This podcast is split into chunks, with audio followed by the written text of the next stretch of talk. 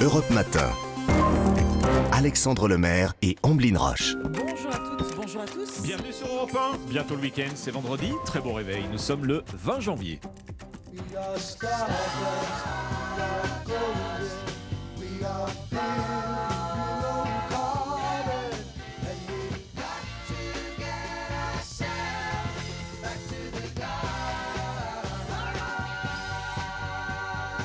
On apprend la mort ce matin de David Crosby, le rocker américain qui a succombé à une longue maladie. Il avait 81 ans. David Crosby avait été le fondateur de deux des plus grands groupes des années 60. D'abord les Birds, euh, mais surtout, et on l'entend, il était surtout le Crosby du groupe, du super groupe Crosby, Stills, Nash Young. Dans l'actualité, ce 20 janvier, Alexandre. Les syndicats, ils préparent déjà l'acte 2 après le succès de cette première journée contre la réforme des retraites. Plus d'un million de personnes dans les rues hier prochaine journée d'action, ce sera donc le 31 janvier. Emmanuel Macron est très attendu sur le sujet, le président de la République qui doit présenter tout à l'heure ses vœux aux armées.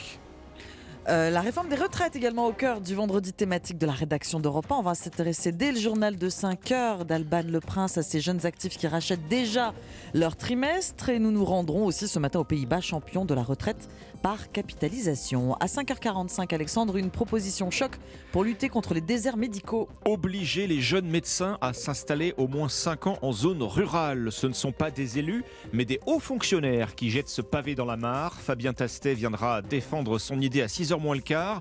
Président de l'association des hauts fonctionnaires territoriaux, il est convaincu que c'est la seule solution désormais pour combler les inégalités d'accès aux soins.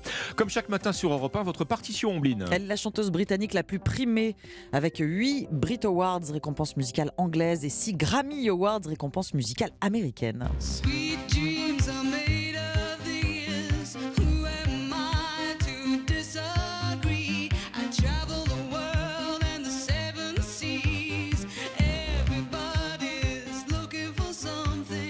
Une chanteuse engagée féministe, membre du groupe Eurythmics, qu'on entend Annie Lennox dans la partition à 6h20. Merci d'écouter Europe 1. Très bon début de matinée ce vendredi. Bonjour Anissa Dadi. Bonjour Ombline, bonjour Alexandre. Anissa, bonjour. Dans un quart d'heure, votre histoire dingue du jour, celle d'un homme qui après un naufrage a réussi à tenir en mer un peu quand même, 24 jours, avec une bouteille de ketchup. Grâce à sa bouteille de ketchup, c'est pour ça qu'il est, encore en vie aujourd'hui. C'est pas une blague, c'est pas le début d'une énigme, mais gardez bien vos petits sachets quand vous allez chez, euh, quand vous allez prendre vos sandwichs. Chez fast-food. voilà, fast-food.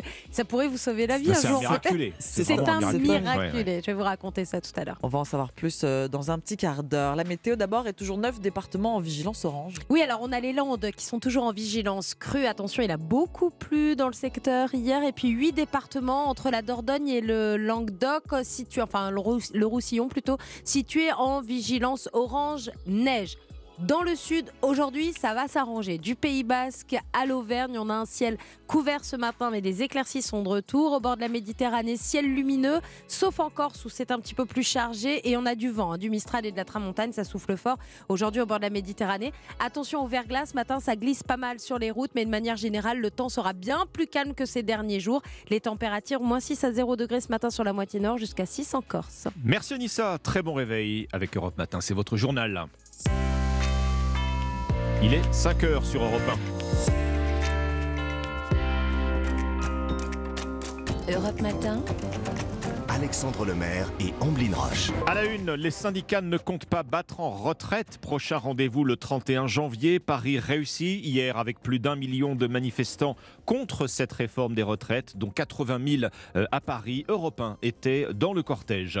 Le vendredi thématique de la rédaction d'Europe 1, naturellement consacré euh, à la retraite, focus ce matin sur un dispositif peu connu pour partir plus tôt ou bien avec une meilleure pension, le rachat de trimestre. Un bon plan, surtout quand on est jeune. Et puis la colère des médecins. Les députés veulent autoriser les infirmiers en pratique euh, avancée à, à prescrire des médicaments. Objectif, offrir aux Français un meilleur accès aux soins. Europe Europe 1. Le journal de 5 heures, Alban Le Prince. Bonjour Alban. Bonjour à tous. Actualité oblige, le vendredi thématique de la rédaction d'Europe 1 est consacré aux retraites aujourd'hui. Et la retraite, justement, à 64 ans. Les syndicats n'en veulent pas. Paris réussit pour eux hier au premier jour de la mobilisation. Plus d'un million de manifestants partout en France contre la réforme, selon Beauvau, dont 80 000 à Paris, où les rues étaient noires de monde. Thibaut Hu était dans le cortège pour Europe 1. Des banderoles, des pancartes à perte de vue et des slogans entonnés par des dizaines de milliers de manifestants. Parmi eux, Aurélie, cadre de 56 ans, descend dans la rue pour la première fois. Impossible pour elle d'imaginer travailler deux ans de plus. Je trouve que cette réforme est absolument injuste. Je souhaite qu'il revoie les choses et qu'on finisse pas par mourir au travail en fait. Le, calcul, il est vite vu. J'ai commencé tard, j'ai fait des études, donc euh, on va me faire travailler et payer longtemps. On sera en très mauvais état quand on va arriver, si on arrive à l'âge de la retraite. Et pendant que la marée humaine prend la direction de la place de la Bastille en tête de cortège des affrontements affrontements éclatent entre manifestants et forces de l'ordre, gaz lacrymogène, jets de cailloux. Des tensions, puis le calme à la fin du parcours. Place de la Nation, Anaïs, soulagée, se félicite de ce rassemblement. Bah, c'était une manif euh, incroyable. On a bien vu qu'on était nombreux aujourd'hui et qu'on était euh, vraiment ravis de retrouver la rue, bah, de militer pour nos retraites. Nous, on est déterminés à continuer cette euh, réforme. nous, on n'en veut pas en fait. Et le mot d'ordre est clair pour les manifestants si le gouvernement ne recule pas, ils reviendront. Et au cours de la journée, 44 personnes ont été interpellées. C'est le dernier bilan de la préfecture de police de Paris dans la soirée. Mobilisation réussie donc. Alors l'intersyndicale a tranché et remet ça le 31 janvier prochain, dans 11 jours très exactement. Alors entre-temps, euh, pas d'action coup de poing pour la CFDT, mais il faut continuer de mobiliser les troupes, les travailleurs, en allant les rencontrer, comme nous l'explique Marie-Lise Léon, secrétaire générale adjointe de la CFDT. Pour la CFDT, objectif euh, numéro un, c'est réussir la prochaine mobilisation. Donc c'est objectif 31 janvier. Et entre-temps, il faut mettre ce temps à profit pour se préparer et aussi pour aller à la rencontre des salariés, des travailleurs. Les manifestations, euh, il faut qu'elles soient réussies, mais ce n'est pas l'alpha et l'oméga de l'action syndicale. Nous, ce qui importe, c'est de convaincre les salariés que ce n'est pas une bonne réforme, qui vont être les premiers impactés, ceux qui ont commencé à travailler tôt, ceux qui ont des conditions euh, de travail pénibles.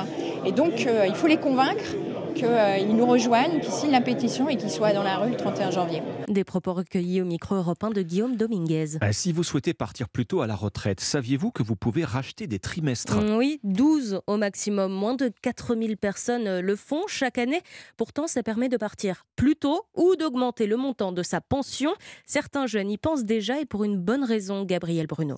Antonin a 25 ans, il vient tout juste d'être diplômé en communication et c'est en voyant son père racheter ses trimestres à quelques années de la retraite qu'il a eu l'idée de faire la même chose. J'étais jusqu'au Master 2, l'idée c'est de pouvoir euh, peut-être partir un peu plus tôt ou en tout cas de ne pas avoir à cotiser euh, au maximum ou d'avoir ma retraite sans décote ou choses comme ça, donc euh, faire une carrière complète comme si j'avais pu commencer un peu avant. Antonin aimerait racheter entre 4 et 8 trimestres. À son âge, l'avantage c'est le prix, 700 euros par trimestre, ça peut être 5 fois plus à quelques années de la retraite. Mais attention, il n'est pas toujours intéressant de se précipiter, selon Valérie Batigne, dirigeante de Sapiendo, une entreprise de conseil sur les retraites. Si on est dans la moyenne, j'ai commencé à travailler entre 20 et 22 ans, je ne sais pas trop. On conseille souvent d'attendre le plus tard possible, à un an ou deux de la retraite. On sait s'il va manquer des trimestres. Et donc là, à ce moment-là, on calcule si c'est rentable. Et la procédure pour racheter ces trimestres prend jusqu'à six mois.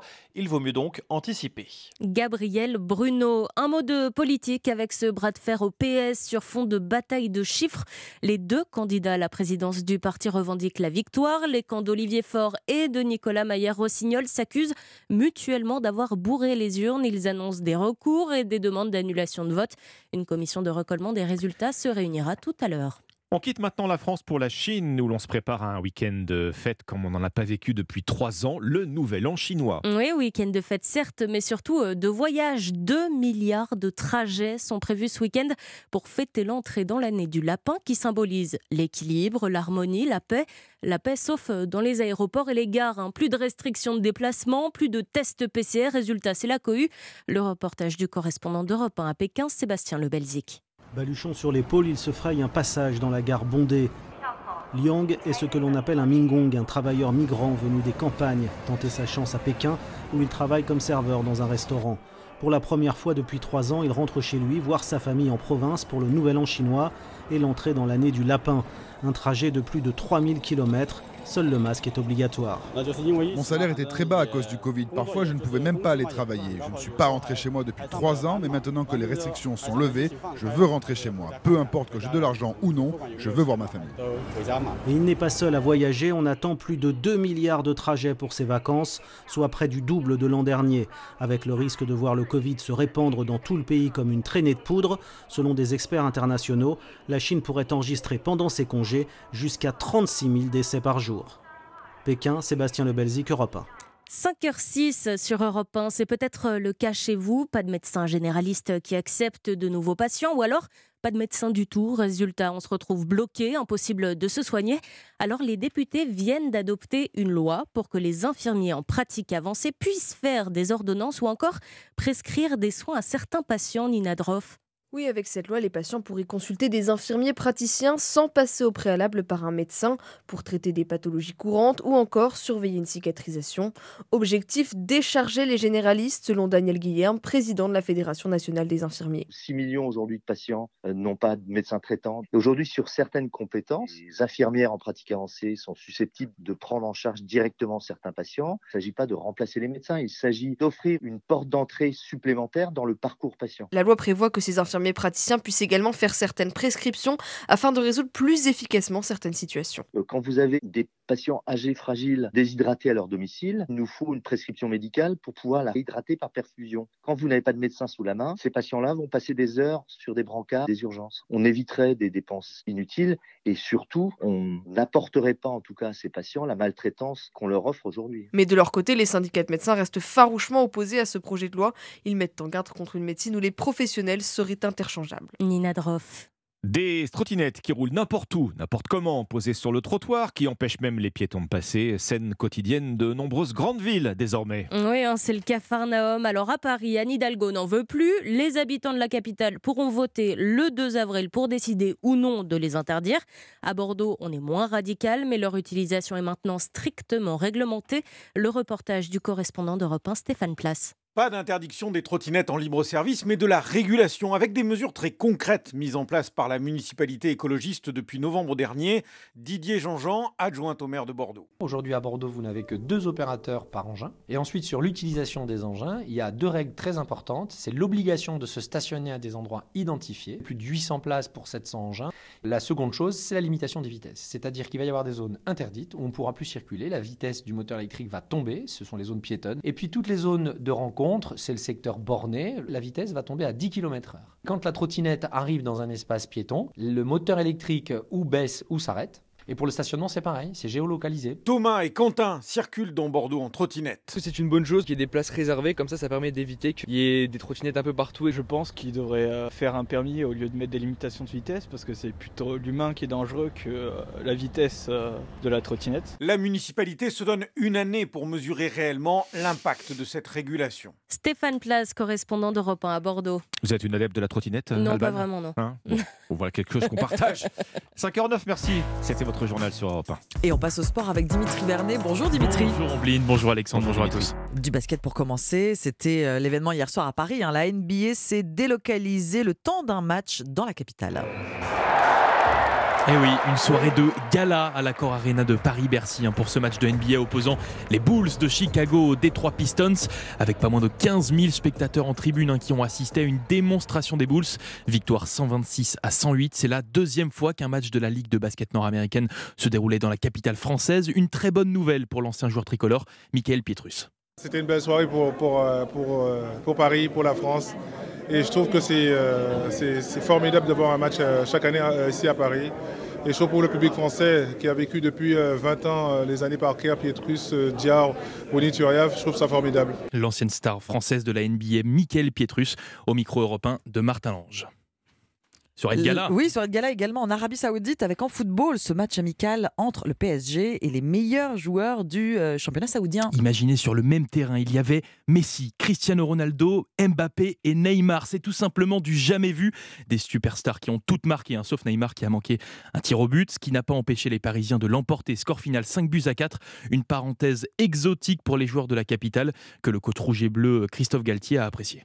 Beaucoup de buts euh, dans un magnifique stade avec euh, une très grosse ambiance. Ils nous ont rendu un bel hommage à, aux nombreuses stars qu'il y avait sur le terrain. Il y avait des choses intéressantes puisque nous avons marqué des buts, il y a des choses sur lesquelles euh, il va falloir revenir encore une fois, notamment les phases arrêtées. Mais euh, voilà, ça permet de, de donner des axes de travail. Christophe Galtier au micro de PSG TV. Retour aux choses sérieuses pour les Parisiens dès ce lundi pour les 16e de finale de la Coupe de France face à l'US Pays de Cassel. Les 16e de finale de la vieille dame qui débute d'ailleurs ce soir avec ce choc entre euh, pensionnaires de la Ligue 1 Marseille et Rennes. Et oui, ce sont deux équipes en pleine forme en championnat hein, qui s'affrontent ce soir. Les Olympiens sont 3e et les Bretons sont 5e. C'est une rencontre qui s'annonce donc très serrée au stade Vélodrome et il n'y aura pas de calcul hein, pour le coach rennais Bruno Genesio. Pas question de privilégier le championnat au détriment de la Coupe de France. Nous, on est des compétiteurs. Je peux pas dire, euh, bah, je préfère gagner la Coupe de France et finir cinquième du championnat, ou dire je préfère finir deuxième et ne pas gagner la Coupe de France. On veut tout gagner. Une Coupe de France, ça reste gravé euh, à jamais dans l'histoire d'un club. Donc, euh, évidemment que un titre, c'est plus important que une qualification en Coupe d'Europe, quelle qu'elle soit. Bruno Genesio, micro européen de Charles Guyard. Coup d'envoi de ce Marseille-Rennes à 21h10. Une rencontre que vous pourrez suivre dans Europe 1 Sport ce soir. Europe 1, radio officielle du championnat du monde de handball. Ce soir, nos Bleus vont tenter de décrocher leur ticket pour les quarts de finale de la compétition. Et oui, auteur d'un sans faute depuis le début de ce mondial, notre équipe de France n'a besoin que d'une seule victoire pour se qualifier en quart de finale. Une mission qu'ils vont tenter d'accomplir en fin de journée à 18h face à l'Iran. Mais attention au faux pas, car l'objectif, eh bien, il serait plus difficile à atteindre en cas de défaite, hein, puisque pour le prochain et dernier match du tour principal, nos Bleus seront opposés à l'Espagne, vice-championne d'Europe en titre, et également invaincue dans cette compétition. On termine par du tennis, Dimitri, avec la suite de l'Open d'Australie. Et oui, avec tout d'abord les très bons résultats de nos Français hier, ça passe pour Caroline Garcia et Benjamin Bonzi. Ils se qualifient pour le troisième tour du Grand Chelem, un troisième tour qui a débuté cette nuit. Du côté du tableau féminin, la numéro 1 mondiale Iga Swiatek affronte l'Espagnol Buxa. Et chez les hommes, le Grec Stefanos Tsitsipas, quatrième au classement ATP, vient tout juste de s'imposer en 3-7 face au Hollandais Grixpour. Merci beaucoup Dimitri Vernet, c'était le journal des sports, 5h13. On passe aux courses hippiques avec le pari gagnant de Thierry Léger. Bonjour Thierry. Bonjour Ombline, il y aura des courses cet après-midi sur l'hippodrome de Deauville et mon pari gagnant sera le 903, le tabou. Ce magnifique poulain gris très convaincant lors de ses deux seules sorties l'an dernier est certainement promis à une carrière classique au printemps de ses trois ans et il se doit dès aujourd'hui de justifier toute l'estime que son entraîneur Deauvillais Georges Doleuse lui témoigne en remportant cette course disputée sur un tracé sur lequel il est encore invaincu. Alors notez bien, pour cet après-midi sur l'hippodrome de Deauville, réunion 1 dans la neuvième course, le numéro 3, le tabou. On vous retrouve dans une demi-heure, Thierry Léger, pour, pour, pour le pronostic du Quintet, Quintet. évidemment, Exactement. sur Europe 1. 5h14, très beau réveil à tous. Dans un instant, l'histoire dingue d'Anissa, c'est celle d'un miraculé, oui, un naufragé. Il a survécu près d'un mois en mer, tout cela grâce à une bouteille de ketchup. A tout de suite. Europe Matin.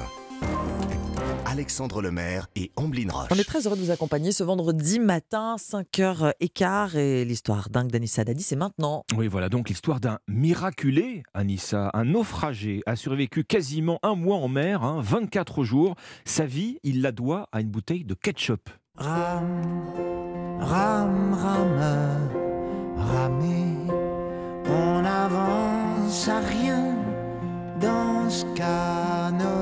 On dirait presque le début d'une blague ou d'une énigme, mais pourtant tout ce que je vais vous raconter ce matin est bel et bien vrai. Nous sommes en République dominicaine. L'histoire, c'est celle d'Elvis François. 47 ans, réparateur de voiliers. Oui, on bline ses Elvis parents François. Elvis Presley et Claude François. Elvis François, d'accord. Euh, Elvis no. François, 45 47 ans, réparateur de voiliers. En décembre dernier, il travaille sur un bateau dans un port au nord-est des Antilles. Pendant les travaux, il met le bateau à l'eau pour vérifier quelques petites choses. Mais c'est un jour où les conditions météo sont vraiment mauvaises et le bateau est emporté au large, avec Elvis François dessus, bien sûr. Mais Elvis n'est pas navigateur, il se retrouve rapidement perdu en mer et surtout, il ne sait pas faire manœuvrer le voilier. En plus de ça, vous pouvez rajouter au fait que la radio ne fonctionnait pas, donc aucun moyen pour Elvis de prévenir qui que ce soit. Je ne pouvais rien faire d'autre que m'asseoir et attendre sans personne à qui parler, sans savoir quoi faire ni où je me trouvais. C'était très dur par moments. J'ai même perdu espoir. Je pensais tout le temps à ma famille. Le calvaire d'Elvis en pleine mer aura duré 24 jours. Bah alors comment il a fait pour tenir euh, presque un mois comme ça Bah dans oui, un parce tel qu'il- naufrage? Il n'y avait pas de radio, mais il n'y avait pas de nourriture non plus. hein. Bah, C'était un bateau en réparation. hein. Il était complètement vide. Et bien au-delà du fait qu'Elvis s'en soit sorti sain et sauf, le plus dingue dans cette histoire, c'est qu'il doit sa survie à une bouteille de ketchup. Elvis raconte Je n'avais rien à manger. Il y avait dans le bateau juste une bouteille de ketchup, de la poudre d'ail et des cubes de bouillon magie. Sympa, hein Ouais. J'ai tout mélangé, j'ai rajouté de l'eau et ça m'a donné une mixture qui m'a permis de tenir 24 jours. Le 15 janvier, Elvis a vu passer un avion. Il utilise alors un miroir qui se trouve à bord pour envoyer des signaux. L'avion le repère. Il est sauvé par la marine colombienne. Euh, alors même si Elvis a passé certainement les pires fêtes de fin d'année de sa vie, je suis sûre que cette histoire va donner un gros blockbuster américain. Vous voyez l'histoire avec Tom Hanks Ah bah ça fait penser, oui, à Seul au monde. Cas- Castaway, voilà, seul au monde. Voilà, eh le bien, titre eh bien, on voit bien le- la bouteille de ketchup, un homme et, et l'océan. Un homme et l'océan. Prochain scénario. Bon, euh, euh, calorique, hein, la bouteille de ketchup quand même. Ah hein. bah calorique. 24 jours. Enfin, bon, il a mangé que ça en même temps. Bon, bouteille de ketchup qui a sauvé une vie en tout cas. Ouais, voilà, comme quoi, vous voyez. Merci Anissa. C'est pas grand chose. Merci Anissa. Europe Matin. 5h18 sur Europe 1, le journal permanent, Alban Le Prince. La retraite, actualité euh, oblige, c'est le vendredi thématique de la rédaction d'Europe 1. Plus d'un million cent mille Français ont manifesté hier contre le départ à 64 ans, dont 80 000 à Paris, une forte mobilisation. Alors l'intersyndicale poursuit le bras de fer. Prochaine mobilisation le 31 janvier. Quelques débordements à signaler tout de même, avec euh, 44 interpellations à Paris, 17 à Lyon. La bataille des chiffres au PS, les deux candidats à la présidence du parti, Olivier Faure et Nicolas Maillère-Rossignol, revendiquent la victoire. Ils s'accusent mutuellement d'avoir bourré les urnes. Une commission de recollement des résultats doit se réunir aujourd'hui. Et puis de retour d'Espagne, direction Mont-de-Marsan pour Emmanuel Macron. Le président va présenter ses vœux aux armées sur la base aérienne. Il va y dévoiler euh, les grands axes de la future loi de programmation militaire 2024-2030. Europe Matin. Alexandre Lemaire et Omblin Roche. Très bon réveil sur Europe 1 à 5h19, les initiatives en France. Présentation ce matin de cette communauté d'amoureux des chiens au service du bien-être animal. Bonjour Thibaut Pfeiffer. Bonjour. Merci d'être avec nous sur Europe 1. Vous êtes le fondateur d'Empreinte Mon Toutou à Lyon, le premier site de garde d'animaux de compagnie. La particularité de euh, votre site, sa spécificité, Thibaut Pfeiffer, c'est que il n'y a aucune contrepartie financière. On n'est pas en train de parler d'offres de dog sitting. hein, c'est bien ça. C'est exact. En fait, sur Empreinte Mon Toutou, on met en relation les propriétaires de chiens qui ont besoin de les faire garder ou de les faire promener de temps en temps, avec des gens qui adorent les chiens mais qui ne peuvent pas en avoir un pour une raison ou une autre, et qui sont bénévoles en fait pour les sortir, pour les promener, pour les garder, juste pour le plaisir. La motivation, ce n'est pas l'argent et ça, c'était primordial pour vous quand vous vous êtes lancé. C'est exactement ça. En fait, nous, on, on est parti de ce principe qu'il y a plein de gens qui adorent les chiens mais qui ne peuvent pas en avoir. Et c'était mon cas, et c'est pour ça que j'ai créé la plateforme. Et que ces gens-là, ils adorent passer du temps avec les chiens juste pour se faire plaisir et pour partager de la joie et des bons moments avec le toutou. Empreinte Mon Toutou est donc un réseau de partage euh, de chiens. Vous avez commencé quand? On a commencé en 2017, en mars. Et depuis, on s'est bien développé puisqu'on vient juste de passer 700 000 membres en France. Ah oui, quand même, 700 000. Mais comment l'idée vous est-elle venue euh, Car vous étiez avant ça dans le monde des médias et de la publicité, donc rien à voir avec les chiens, les animaux de compagnie, en tout cas professionnellement parlant? Rien à voir, effectivement. mais en fait, moi, dans ma vie, j'ai, j'ai- bah, quand j'étais enfant, j'ai eu des animaux de compagnie en pagaille. Et ensuite, quand j'étais adulte, malheureusement, je vivais dans un petit appartement, je travaillais beaucoup, et donc j'avais pas la possibilité d'avoir un chien. Et ce que j'ai fait, c'est que je commençais à emprunter les toutous des amis, des voisins, les sortir, et j'ai vu que ça m'a fait beaucoup de bien, que ça faisait beaucoup de bien aux chiens aussi, et aux voisins, ça leur rendait bien service. Et c'est de là qu'est venue l'idée de créer cette plateforme qui met en relation les propriétaires et les emprunteurs. Alors l'idée, euh, Thibaut Pfeiffer, c'est donc de ne pas laisser sa boule de poil seule trop longtemps hein, quand on est euh, propriétaire, pendant qu'on s'absente. Quand on va travailler, par exemple, ça peut être... Quels sont les exemples les plus courants? Alors le plus courant en fait, c'est les propriétaires de chiens qui s'inscrivent pour faire les promenades en semaine pour leurs chiens parce que bah, vous et moi on travaille beaucoup, on n'a pas le temps forcément de sortir son chien une heure, deux heures tous les jours. Donc on peut trouver des bénévoles sur notre réseau qui vont pouvoir sortir le toutou une fois, deux fois, trois fois par semaine. Donc c'est des balades en plus. Et ensuite on a les propriétaires de chiens qui vont s'absenter un week-end ou pendant les vacances et qui ont besoin de quelqu'un pour s'occuper du chien pendant ce temps-là. Oui. Oui, ça peut être euh, plusieurs heures comme plusieurs jours. Absolument. D'accord. C'est très pratique quand euh, nos proches ne sont pas disponibles et qu'on souhaite s'offrir une escapade un week-end, par exemple. Et oui, et qu'on n'a pas envie d'embêter notre grand-mère une fois de plus en Ouais. lui demandant de s'occuper du chien. Et c'est aussi un très très bon moyen, et je pense aussi que c'est l'idée de départ, euh, Thibaut Pfeiffer, de lutter contre l'abandon des animaux, et notamment, euh, notamment l'été. C'est aussi une solution. Exactement, et ça, on a des chiffres par rapport à ça. On sait qu'il y a plus de 80% des gens qui sont inscrits en tant qu'emprunteurs qui ont l'intention d'adopter un chien. Et on a beaucoup de témoignages de gens qui nous ont dit que ça leur avait permis de vérifier que leur mode de vie était compatible avec un chien, justement, et qui ensuite, grâce à cette expérience avec Empreinte Mon Toutou, ont adopté. Donc on a vraiment un impact positif là-dessus. Est-ce que l'emprunteur, euh, le, le ou la nounou bénévole, euh, est toujours la même ou le même pour un propriétaire, euh, afin que les liens se créent peut-être avec l'animal? Oui, en fait, ce qu'on constate, c'est que souvent, les liens se créent avec le, entre le toutou et la personne, et même avec le propriétaire du chien, puisqu'on partage une passion commune, et donc il y a beaucoup de gens qui deviennent amis sur Empreinte Mon Toutou. Donc souvent, la personne revient ben, la fois prochaine pour une autre promenade ou pour un autre week-end où on est absent. Et après, on a des chiens superstars aussi qui ont besoin de beaucoup de promenades et qui sont promenés par trois, quatre personnes différentes plusieurs fois par semaine. Ça dépend vraiment du chien aussi et de sa sociabilité et de est-ce qu'il a envie de, de- de rencontrer beaucoup de personnes ou pas? La personne qui va garder notre chien, elle ne possède pas d'animal de compagnie ou elle peut potentiellement avoir un chien elle aussi? Il y en a quelques-uns qui ont des chiens, effectivement, et qui s'inscrivent Ah oui, pour euh, se faire des échanges de garde entre propriétaires de chiens, se rendre Mm. service. Et on a aussi beaucoup d'emprunteurs qui ont des chats, parce qu'ils adorent les animaux, comme vous et moi, et qu'ils ne peuvent pas avoir de chien, donc ils prennent un chat parce qu'ils habitent en appartement. Donc on a à peu près un quart des, des emprunteurs qui ont un chat. Ah oui. Alors concrètement, Oui. comment ça se passe Qu'on est un chat ou un chien ou qu'on n'en est pas du tout? On se rend sur votre site euh, empruntemontoutou.com, sur l'application aussi. On s'inscrit, Oui. qu'on soit maître euh, ou emprunteur. L'inscription est gratuite. Expliquez-nous comment ça fonctionne vraiment quand on se connecte. Alors, par exemple, en tant qu'emprunteur, vous allez vous décrire, décrire votre expérience passée avec les animaux, dire si vous avez justement un chat, si vous avez des enfants, etc., pour ensuite qu'on puisse vous trouver un chien qui est compatible avec votre vie et avec votre environnement. En tant que propriétaire, vous allez vous inscrire, décrire votre chien, dire justement s'il est compatible avec les chats, avec les chiens, avec les enfants, dire enfin plein d'infos à, à propos du chien pour qu'en plus on puisse créer un profil très complet.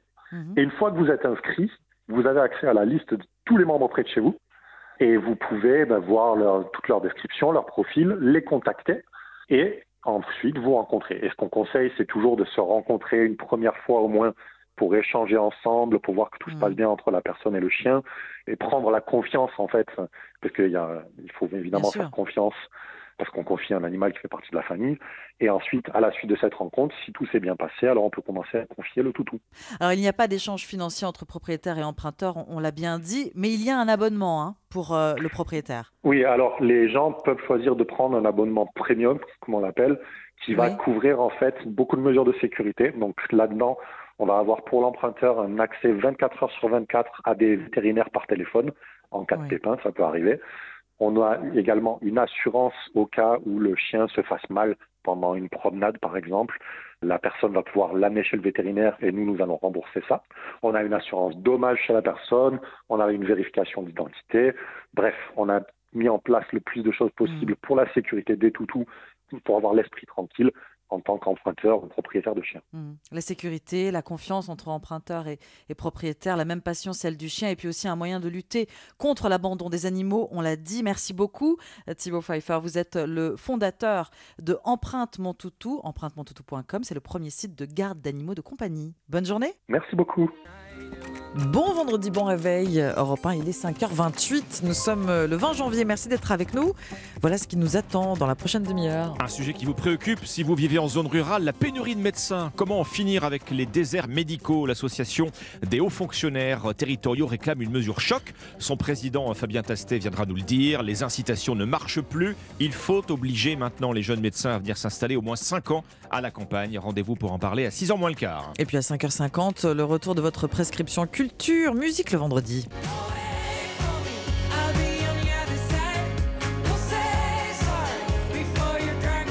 Le nouvel et troisième album du groupe iPhone iPhone, il sort aujourd'hui et s'appelle C'est la vie. On en parle avec Stéphanie Loire. Et puis à l'occasion de la sortie du film Babylone de Damien Chazelle cette semaine, Nicolas Caro va nous donner envie de relire Hollywood Babylone de Kenneth Anger.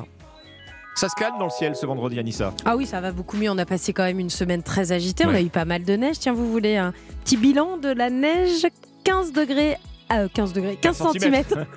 15 cm à Langres, 12 cm dans le centre-ville de Belfort ces derniers jours, 6 cm à Auxerre, euh, 5 cm à Saint-Étienne et 3 cm à Chartres. Alors attention, parce que la neige elle est tombée, elle a tenu au sol. Aujourd'hui, on a des températures très négatives, très froides et donc du coup, on a la formation de verglas un petit peu partout, en tout cas dans toutes les régions où il a neigé. Donc soyez très prudents sur les routes. Encore aujourd'hui, les températures sont en baisse. On a moins 6 à 0 degrés sur la moitié nord, euh, jusqu'à 6 degrés en Corse ce matin. Elles vont continuer de baisser. Vraiment, on se dirige vers une période assez froide dans les euh, prochains jours. Mais il va faire beau puisque l'anticyclone s'installe. Il y aura beaucoup moins de nuages. Et d'ailleurs, ça va un peu se voir aujourd'hui. C'est gris sur l'ensemble du pays, mais beaucoup plus calme avec du beau soleil au bord de la Méditerranée. Voilà, elle est là, la bonne nouvelle. Merci beaucoup, Anissa. Très bon réveil sur Europe 1, 5h30. Europe Matin. Alexandre Lemaire et Amblin Roche. Avis de gros temps, en revanche, sur le projet de réforme des retraites. Plus d'un million de personnes ont défilé dans toute la France pour dire non, un chiffre largement supérieur à celui de 2019. Succès incontestable pour les syndicats. Le bras de fer est engagé, donc, alors qu'une nouvelle journée d'action est prévue le 31 janvier. Le gouvernement est sonné, c'est ce que nous dira Jacques Serret du service politique d'Europe 1, mais il refuse de reculer. Dans ce journal également, la crise ouverte au sein des Républicains. Le nouvel du parti est vivement critiqué par Bruno Rotaillot. Et puis la fête du basket à Bercy, la NBA était venue pour faire le spectacle à l'occasion d'un match entre les Chicago Bulls et Détroit. Mission accomplie. Europe 1. Le journal de 5h30, Christophe Lamar. Bonjour Christophe. Bonjour Alexandre, bonjour à tous.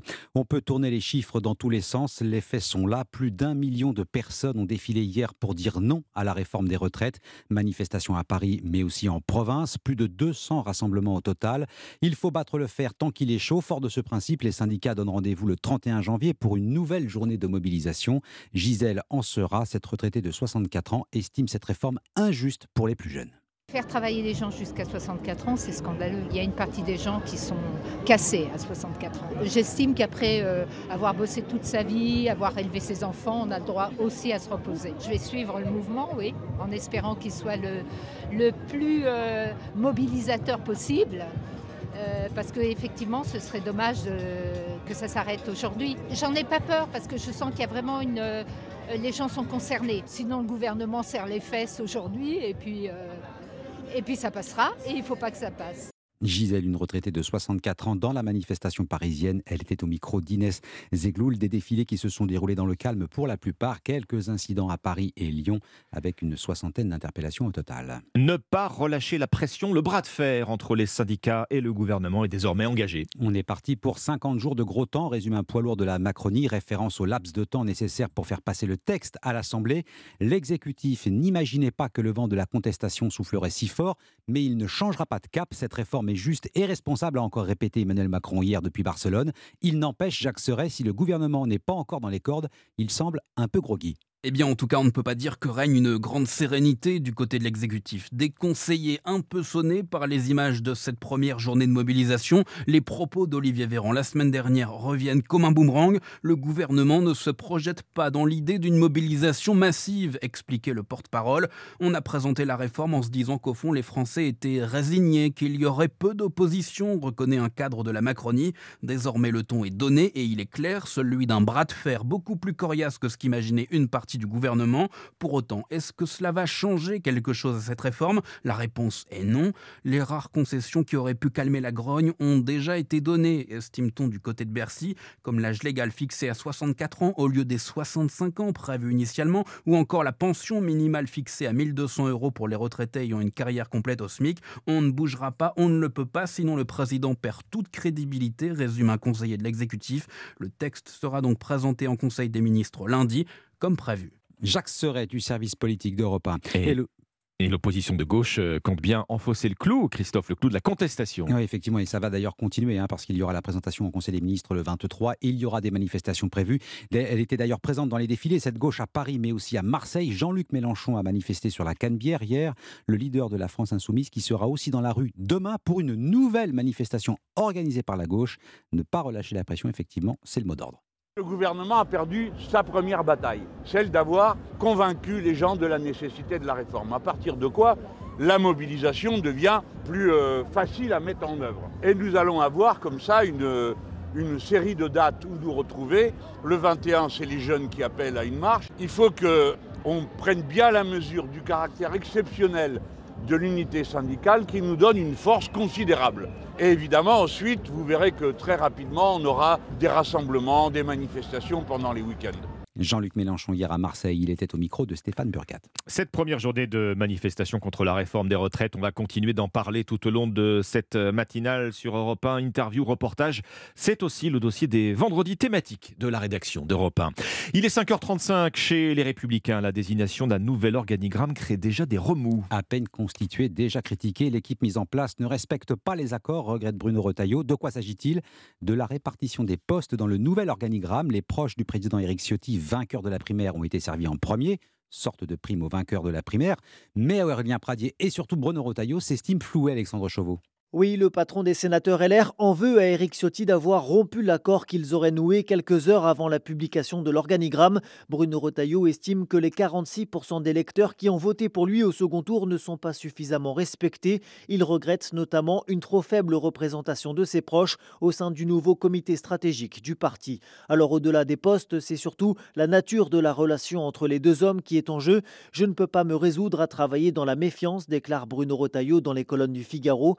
Pas question pour autant de faire naître une quelconque guerre fratricide. Chacun est bien conscient de l'obligation pour les républicains de se rassembler et d'apparaître unis en pleine séquence des retraites.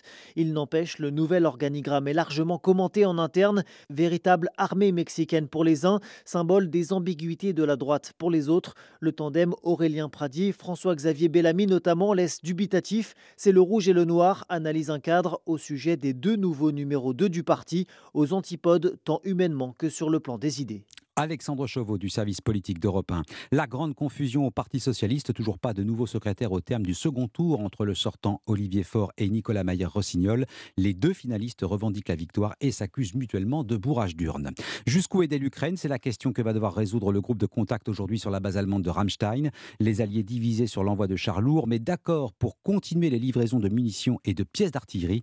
Le Danemark va céder la totalité de son parc de canons César de fabrication française, soit 19 obusiers. Les réseaux sociaux ne sont pas toujours les meilleurs amis des adolescents. Les spécialistes alertent sur ces logiciels qui permettent de modifier son image. Ils le disent, c'est un véritable nid complexe. Oui, on les utilise beaucoup sur Instagram ou encore TikTok, mais pas seulement. Ces logiciels permettent d'affiner une taille, de modifier un regard, redessiner une bouche. Problème, ce n'est pas la réalité, mais ça l'est devenu pour de nombreux adolescents, de quoi perturber l'image et l'estime de soi.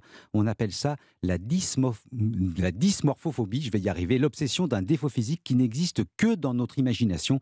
Ces filtres peuvent engendrer un vrai mal-être. Delphine Schiltz. Quand je me regarde euh, à travers un filtre, je me dis waouh, je suis super belle. Quand on revient à la réalité, je dirais qu'on est déçu de soi-même. Pour Lina, 15 ans, chaque détail peut devenir un point de fixation et de frustration. Mes sourcils ne sont pas parfaits, mes lèvres ont un problème, j'ai un bouton là, mon teint de peau il est moins beau que ce que je pensais on se voit et on se dit non mais pourquoi j'ai pas un filtre tout le temps sur moi? Avoir du mal avec son corps, son image à l'adolescence, c'est normal pour le docteur Dominique Adel Cassuto, mais la nutritionniste estime qu'il faut quand même surveiller cette machine à complexe. Cette dysmorphophobie, ça peut durer euh, quelques heures, quelques, enfin, quelques jours, et puis ça peut durer plus longtemps. Euh, ce qui est ennuyeux, c'est quand euh, cette dysmorphophobie, elle continue à l'âge adulte et qu'elle provoque des troubles du comportement alimentaire éventuellement graves. Quoi. Pour la spécialiste, deux solutions pour désamorcer le mal-être, l'éducation aux réseaux sociaux et l'humour pour prendre du recul. Delphine Schiltz. Ils étaient venus pour faire le show, mission accomplie à Bercy pour les basketteurs américains de la NBA. du spectacle, rien que du spectacle. Les Chicago Bulls se face aux Detroit Pistons dans une arena de Bercy pleine à craquer. Les fans ont apprécié. Reportage Martin Lange. Avant même le début du match, les tribunes s'embrasent à l'annonce d'un invité surprise.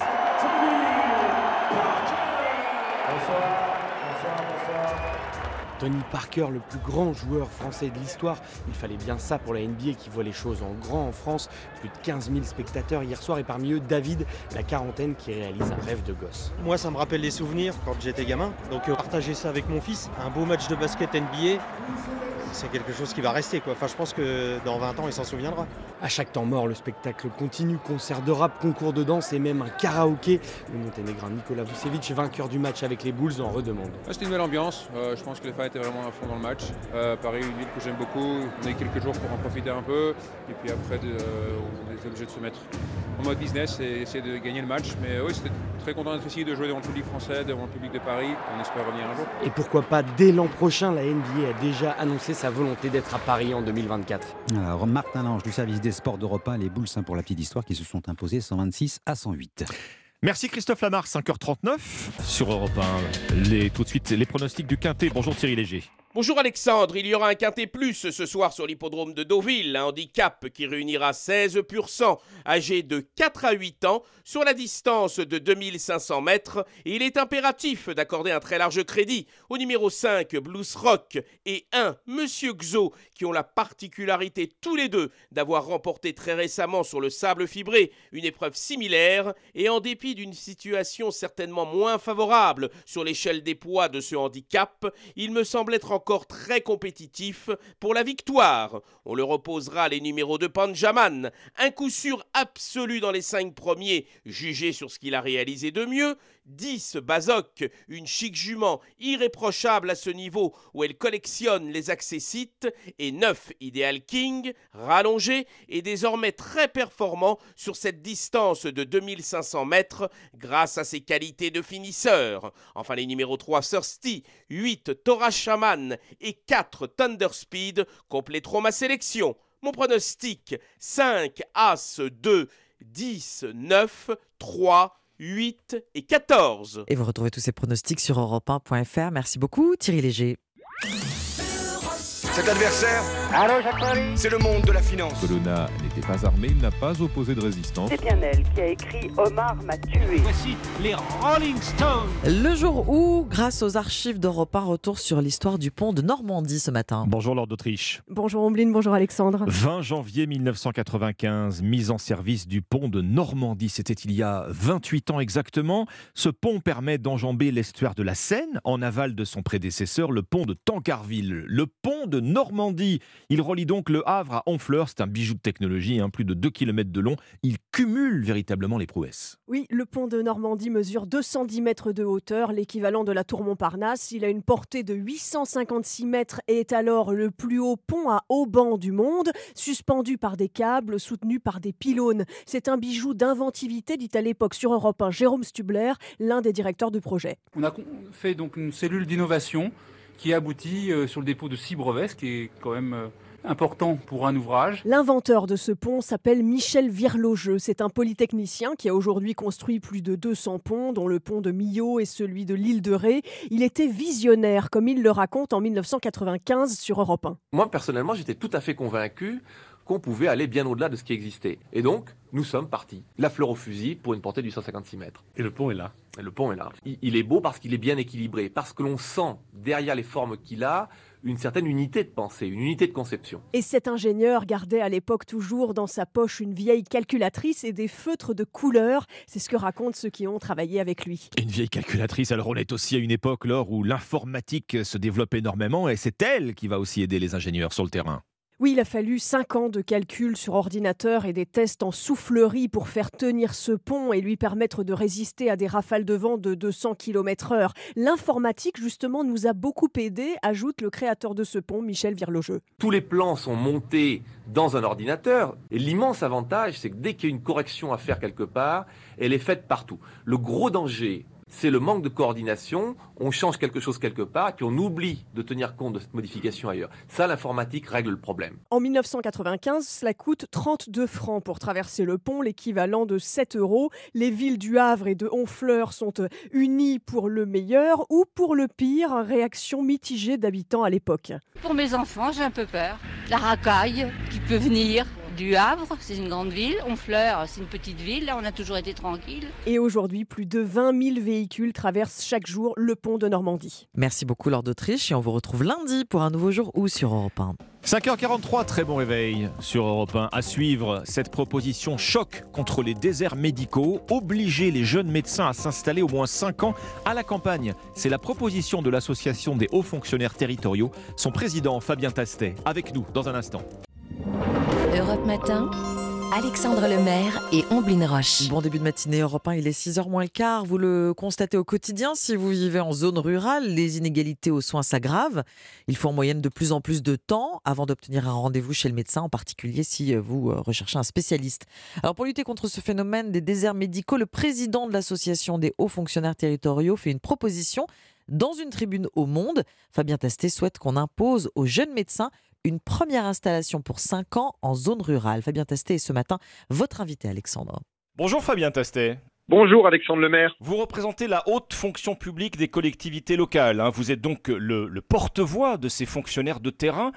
Quel est leur constat aujourd'hui? Les déserts médicaux vont en s'aggravant? Oui, notre constat, il est très inquiétant. Il y a à peu près 20 000 fonctionnaires en France.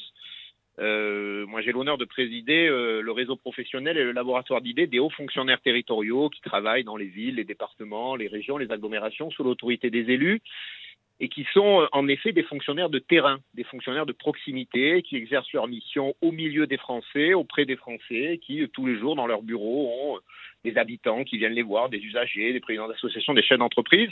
Et donc on est plutôt de bons capteurs de l'état du pays.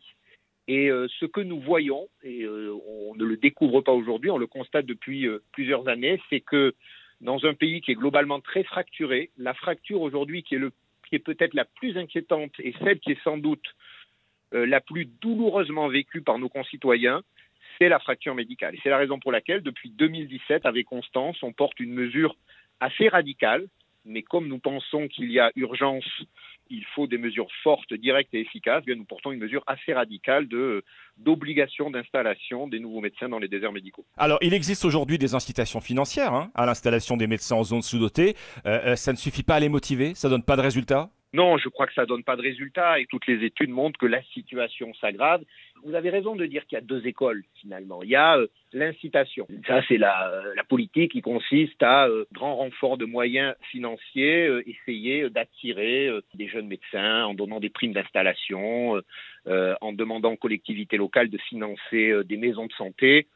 Mais on constate que ça ne marche pas. Moi, je peux vous parler des maisons de santé parce que beaucoup de collègues, beaucoup de hauts fonctionnaires territoriaux sont à la manœuvre pour les ouvrir. Euh, eh bien, dans un contexte de, pénurie, en fait, vous mettez les territoires en concurrence. hein. Le médecin va euh, quitter une commune pour aller dans la commune voisine parce que on lui offrira euh, dans la nouvelle maison de santé qui aura été financée par la collectivité locale concernée des meilleures conditions d'installation, un bail moins cher, etc. Donc en fait, c'est finalement une formule qui met en concurrence. Et donc les incitations, ça ne marche pas. Et nous pensons qu'il faut euh, aujourd'hui des mesures plus radicales. Alors, obliger les nouveaux médecins tout juste diplômés à exercer en zone rurale pour les cinq premières années de leur carrière. Le problème, c'est que les médecins, eux, ne veulent rien se voir imposer. Le principe qui prévaut pour les praticiens libéraux, c'est la liberté d'installation.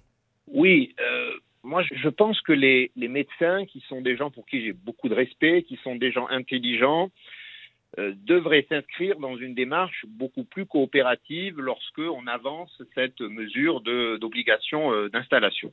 Les médecins ne peuvent pas apparaître comme les seuls qui veulent pas de réforme, qui veulent pas euh, que les lignes bougent. Moi, je voudrais juste rappeler que il s'agit d'une activité, activité de, de, de, de médecin généraliste, l'activité de médecin spécialiste, dont la formation et l'activité sont correspondent à des dépenses socialisées. Il y a à peu près 100 milliards par an de dépenses de la sécurité sociale de, euh, en médecine de vie. Il me semble que ça donne droit à la puissance publique d'avoir quelques exigences et de réguler ce principe de liberté. Et il me semble que, au regard du financement très spécifique de cette profession, eh bien, il n'est pas scandaleux de demander un peu de régulation.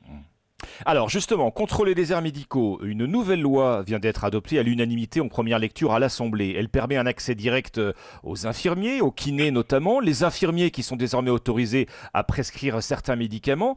Emmanuel Macron lui-même défend l'idée que des actes médicaux soient délégués aux professions paramédicales, ce qui fait hurler les médecins. Oui, c'est un peu la contradiction. Moi, je suis assez d'accord, d'ailleurs, avec les médecins sur l'idée qu'ils doivent rester au cœur du système, qu'ils doivent continuer de coordonner euh, le système de santé, qu'ils doivent euh, continuer de pratiquer des actes pour lesquels ils ont la qualification Et, je pense d'ailleurs qu'un certain nombre de leurs propositions euh, sont des, propositions qui, sont intéressantes et qu'il faut peut-être pas toutes rejeter. La discussion sur le tarif des consultations, c'est aussi une discussion qui a du sens. Mais on ne peut pas ne vouloir que les avantages du système et ne pas en accepter les obligations. Et c'est là où je trouve que leur position, je le disais tout à l'heure, est, radicale et où elle ne, elle ne permet pas, moi je les invite à rentrer dans une discussion parce qu'ils défendent un certain nombre d'idées qui ne me choquent pas, notamment le débat tarifaire, on peut l'ouvrir. Le, le, le, fait qu'ils continuent encore une fois d'être la tête d'entrée du système de santé, ça, ça me paraît juste, mais il faut aussi qu'ils acceptent de discuter. Vous savez, de quoi parle-t-on? Une carrière, allez, 42, 43 ans. Il y a des débats euh, aujourd'hui euh, autour de la question euh, des retraites, mais c'est, mais c'est un autre sujet. Est-ce que accepter pendant 5 ans d'aller là où les Français ont besoin de vous pour une carrière qui va durer 42, 43 ans, à nouveau, je le redis, est-ce véritablement scandaleux? Donc il ne s'agit pas de remettre en cause globalement, il s'agit de le, de le réguler au regard des enjeux de politique publique que les Français doivent avoir un accès égal à l'offre de soins. Vous parlez d'un sentiment d'abandon hein, ressenti par les habitants des zones rurales qui ont besoin d'un accès aux soins et qui en manquent cruellement. Euh, ils vous le disent, c'est ce même message qui revient dans toutes les collectivités rurales Pas que les collectivités rurales. Aujourd'hui, les déserts médicaux, euh, c'est 30% euh, du territoire national. Des spécialistes de la santé publique considèrent que 5 millions de Français vivent en territoire délaissé euh, que 4 millions sont dans des territoires euh, d'urgence absolue. Donc c'est un phénomène extrêmement généralisé. Et ce qu'il faut mesurer, c'est que la fracture médicale, elle est absolument euh, douloureuse parce que les personnes ne peuvent pas attendre. La santé, c'est un besoin immédiat. Et, et quand on explique à ces personnes, donc ils sont inquiètes pour leur lendemain, que la réponse publique s'organise et qu'elle produira des résultats à 8 ans, à 9 ans, le temps que le déverrouillage du numerus clausus fonctionne, mais c'est insupportable à entendre. Et ça nourrit, j'irai même plus loin, ça nourrit le sentiment d'impuissance publique et ça peut nourrir aussi d'une certaine façon la contestation de la démocratie. Parce que face à un besoin imminent, urgent, eh bien, quand vos décideurs publics vous disent il faut attendre plusieurs années, eh bien, vous désespérez de, vous désespérez de leur action, vous désespérez de l'action publique et vous désespérez un peu de la, de la démocratie. Donc, pour toutes ces raisons, il faut agir et avec des mesures simples, efficaces et à effet direct. Car la mesure dont nous parlons, elle a un effet dans l'année, bien sûr. Merci Fabien Tastet. Je rappelle que vous êtes le président de l'Association des hauts fonctionnaires territoriaux. Vous réclamez donc une mesure de rupture contre les déserts médicaux, obliger les nouveaux médecins à exercer en zone rurale pendant 5 ans. Merci à vous. Merci Alexandre Lemaire.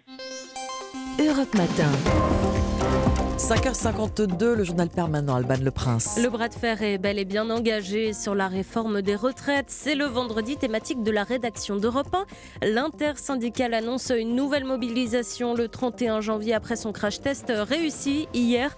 Plus d'un million de Français sont descendus dans les rues, dont 80 000 à Paris où 44 personnes ont été interpellées. 64 ans, c'est ce qui bloque. Hein, mais dans les autres pays européens, à quel âge partons à la retraite? Eh bien en Allemagne, en Italie, en Islande, au Danemark et bientôt aux Pays-Bas, 67 ans. Les États-Unis annoncent une nouvelle aide militaire pour l'Ukraine de 2 milliards 500 millions de dollars, alors que les alliés de Volodymyr Zelensky, qui réclament des blindés lourds, se réunissent aujourd'hui sur la base aérienne de Ramstein en Allemagne. Et puis en mode foot, début des 16e de finale de la Coupe de France avec Marseille et Rennes ce soir à 21h10. Match à suivre en direct et en intégralité dans Europe 1 Sport.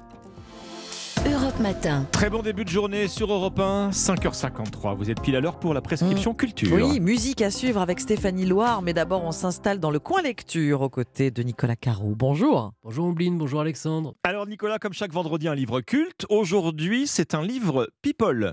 Oui, mais c'est aussi un peu plus. Il s'agit de Hollywood Babylon de Kenneth Anger aux éditions Tristram. Je l'ai choisi parce qu'il a inspiré plus ou moins directement le film de la semaine, de l'année peut-être, eh Babylon. Kenneth Anger, c'est un étrange personnage. Il est né en 1927. Sa grand-mère était costumière à Hollywood. Il fait sa première figuration à l'âge de 8 ans, réalise son premier film, un court-métrage à 10, et il apprend à lire, dit-il, avec les pages scandales des journaux. Il vit donc dans ce monde de stars dans les années 30-40 40 et suivantes, et à la fin des années 50, il publie une première version de Hollywood Babylon dans laquelle il raconte des anecdotes glanées ici ou là sur les stars de l'époque, mais bien entendu uniquement les plus scandaleuses. Le livre va s'épuiser, être réédité, remanié par Kenneth Anger, interdit, republié, à nouveau épuisé. C'est un livre qui fascine parce que d'abord, il n'y va pas avec le dos de la cuillère, il balance, mais surtout, c'est écrit merveilleusement. C'est le livre d'un écrivain. Quels sont donc ces scandales que vous évoquez? Alors il y en a plein, des crimes, du sexe, des orgies, c'est toujours très cru, jamais allusif. Errol Flynn, par exemple, vous savez, Robin des Bois à l'ancienne avec son petit chapeau vert, il a été accusé de détournement de mineurs, les querelles mémorables de Johnny Westmuller alias Tarzan avec sa femme, quelques meurtres aussi, les rumeurs d'empoisonnement de Rudolph Valentino, l'histoire incroyable de Roscoe Arbuckle dit Fatty à cause de son embonpoint. Il était à l'apogée de sa carrière euh, d'acteur comique, il aurait dû rester aussi célèbre que Chaplin, il a été accusé du meurtre d'une jeune actrice durant une soirée très très arrosée dans les années 20. Il sera blanchi, mais sa carrière ne s'en remettra jamais. Alcoolique, ruiné, brisé, il mourra quelques années plus tard. Voilà, ça fait partie des histoires terribles dans les coulisses du cinéma américain. Kenneth Anger est l'âme damnée d'Hollywood. Il a écrit La légende noire des stars. les histoires terribles des coulisses du cinéma américain. Ça s'appelle Hollywood Babylon aux éditions euh, Tristram euh, et donc à voir avant, euh, à lire pardon, avant de voir le film Babylone. Merci Nicolas Caro et on vous retrouve dimanche dans votre émission La Voix et Livre entre 14h et 15h sur Europe 1 Musique. À présent, bonjour Stéphanie Loire. Bonjour à tous. Stéphanie, au cœur de l'actualité musicale, deux nouveaux albums vivifiants. Hein. Le premier signé par le trio niçois Ifen Ifen. iPhone iPhone, c'est un groupe pop-rock électro originaire de Nice qui pourtant chante en anglais et est composé de trois amis de lycée, Santa, Adam et Lynn. Le trio publie aujourd'hui son troisième album intitulé C'est la vie, un album qui résonne comme un cri de rage de vivre.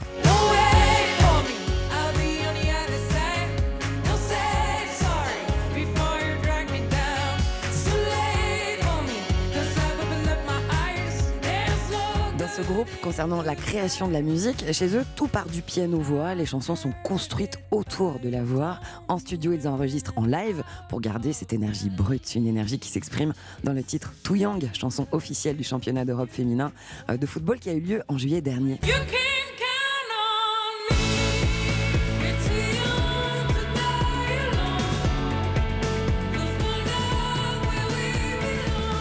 Fidèle à sa réputation de bête de scène, le groupe démarre immédiatement une tournée dans toute la France et l'Europe.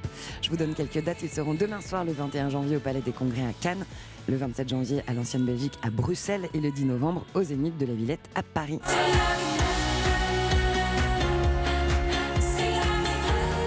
C'est la vie, le nouvel album d'Ifen Ifen, euh, ou Ifen Ifen, on peut dire les deux, disponible dès aujourd'hui. L'autre sortie du jour, c'est l'album des Italiens de Maneskin. Oui, on est bon perdant. On est heureux d'accueillir l'album des vainqueurs de l'Eurovision 2021, les ambassadeurs contemporains du rock, le groupe italien Maneskin, qui après s'être forgé un nom sur la scène internationale et fait les premières parties des Stones, tout simplement, publie aujourd'hui Rush, un album qui contient le titre Gossip en collaboration avec Tom Morello, guitariste de Rage Against the Machine.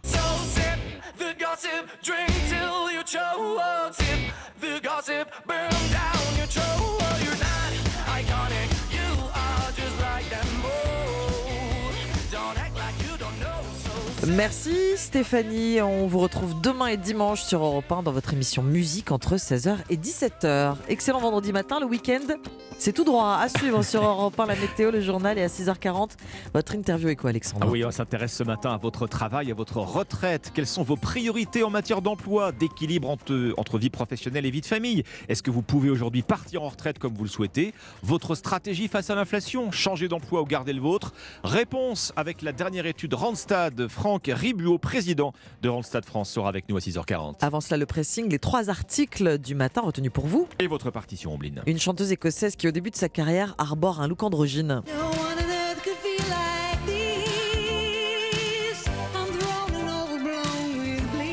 45 ans de carrière plus tard, avec ou sans Eurythmics, Annie Lennox apparaît comme l'un des monuments de la musique britannique. Rendez-vous dans 20 minutes.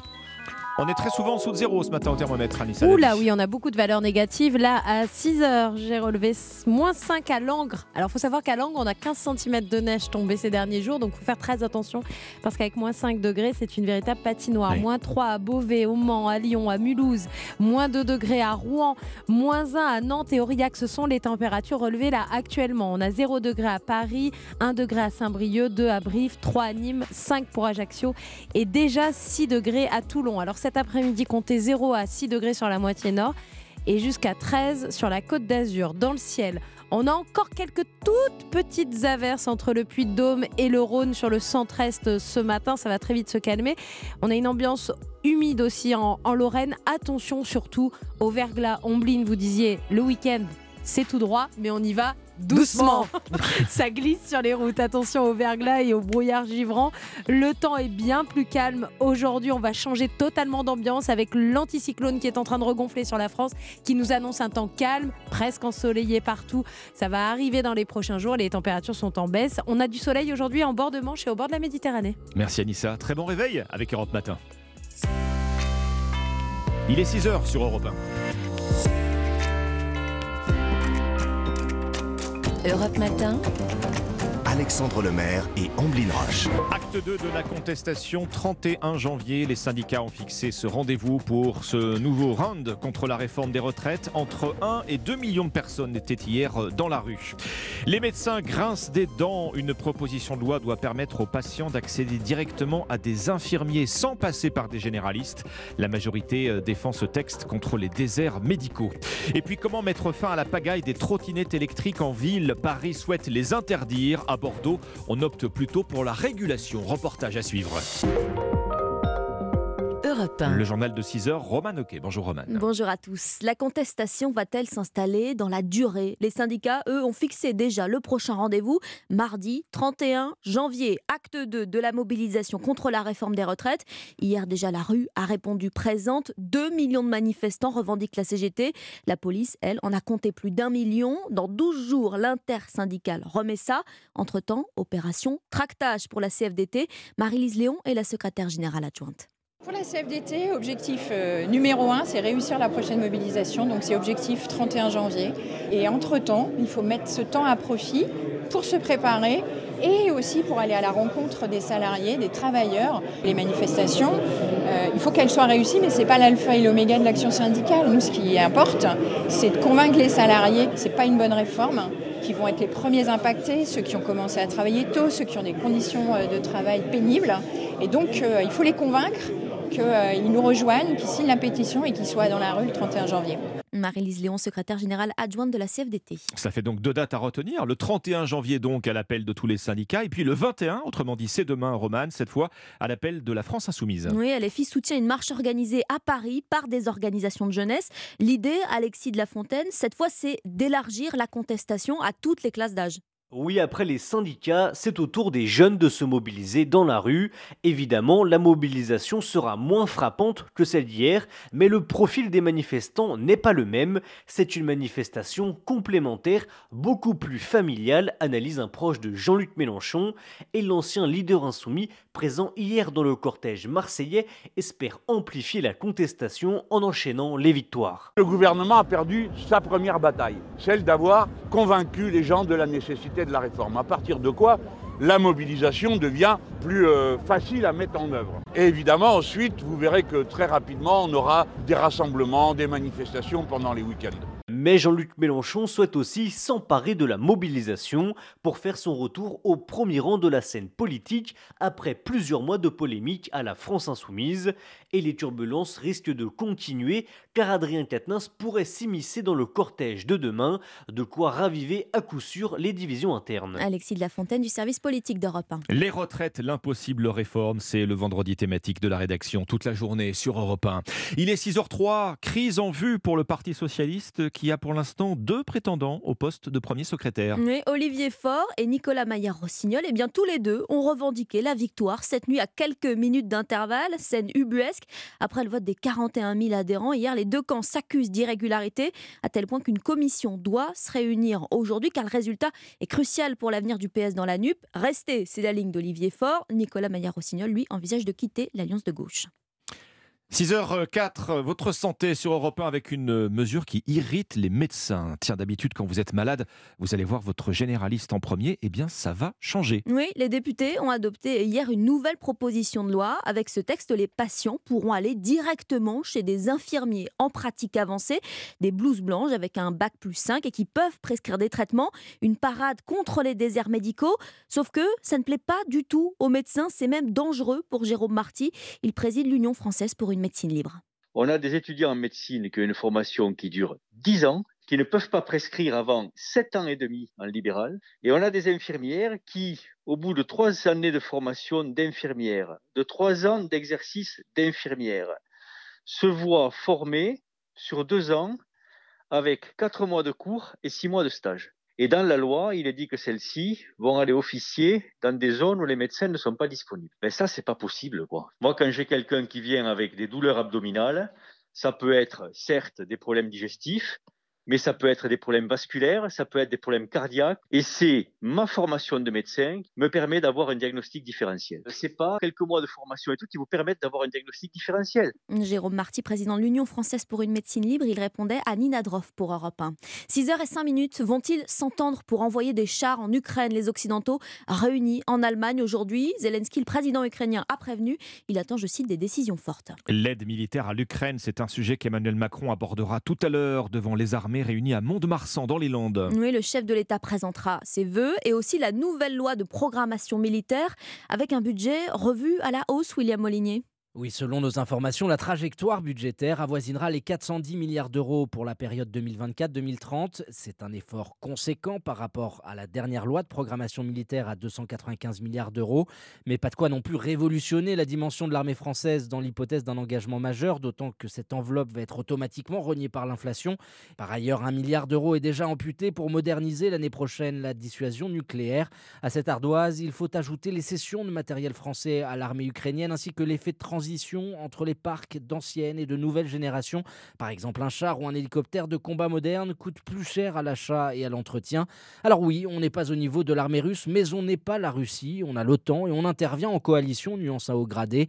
Des augmentations progressives de 3 à 6 milliards d'euros sont prévues chaque année, ce qui devrait tout de même permettre de combler un retard certain sur les drones, la défense solaire, les munitions téléguidées et régénérer des stocks parfois quasiment vides. William Molinier, spécialiste défense d'Europe 1. Vous pensiez en avoir fini avec la galère Bien pas tout à fait. hein. Les transports en commun restent perturbés aujourd'hui en Ile-de-France.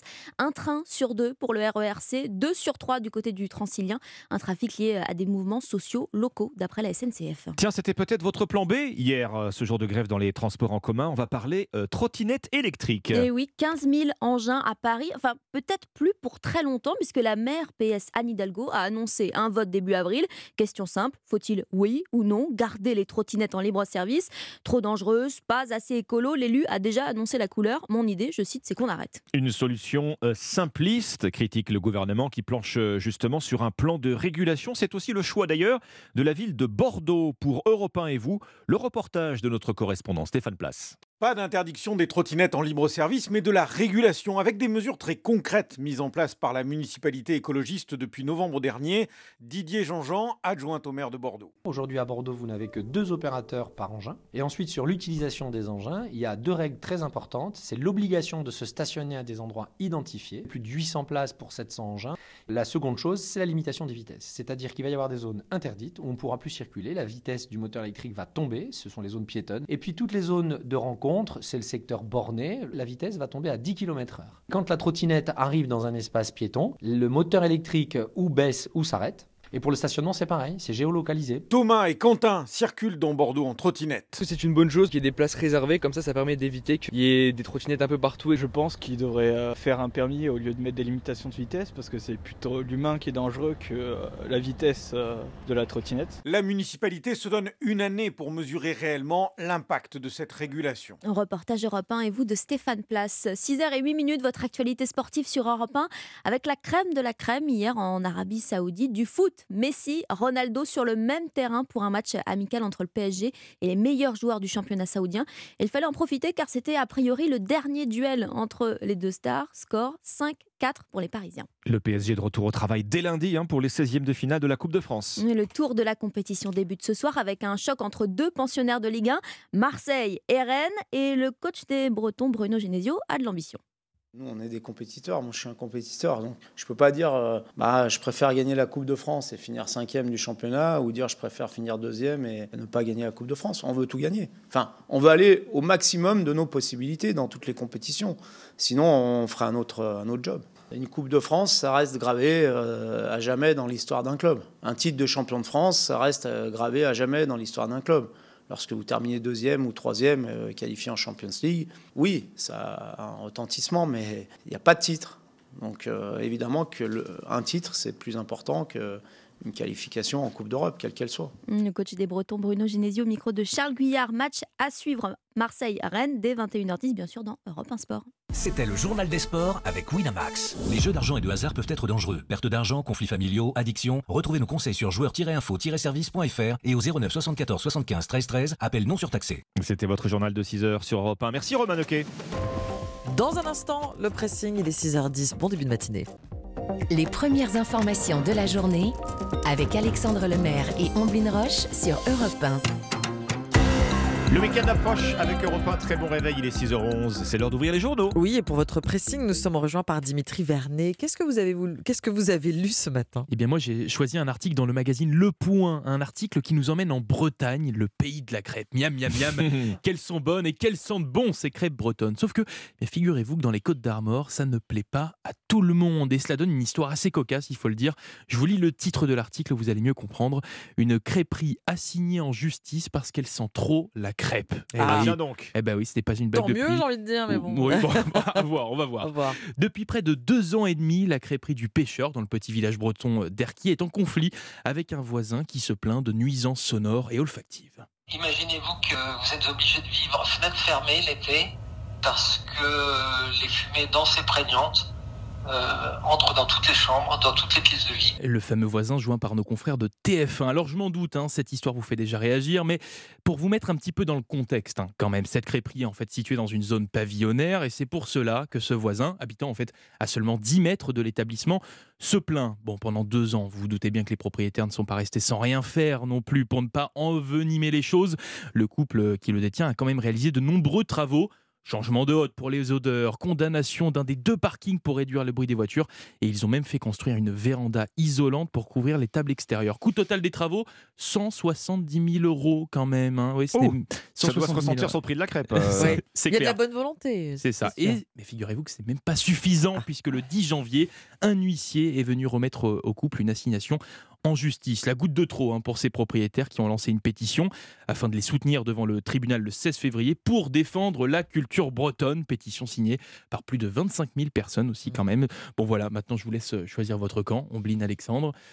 À voir. Bah, c'est Euh, difficile de trancher. Moi, ça me donne envie de crêpes euh, pour, pour Voilà. être On a envie vous. de manger En coup. revanche, vivre à côté, je Tous peux, les jours, je, peux comprendre la complainte peut. du voisinage si ça imbibe le linge de maison. Je sais pas. Voilà, Ouais. c'est- pas évident hein, à trancher comme, euh, comme débat. Donc Bon. voilà, on suivra ça le 16 février, assignation en justice, et on verra ça. À suivre donc. Votre suivre. sélection ce matin, Ombline Oh, l'article du vendredi dans le magazine Elle, article divertissant, rafraîchissant, croustillant, à tremper dans le café, et qui, euh, oui, un article à tremper dans le café, on va un peu loin, et qui va sans doute parler à certains parents qui nous écoutent. Le groupe de parents d'élèves sur WhatsApp a bien différencié avec les groupes d'amis, les groupes familiaux, voire ceux des collègues de travail qui peuvent aussi être pas mal euh, envahissants, suivez mon regard.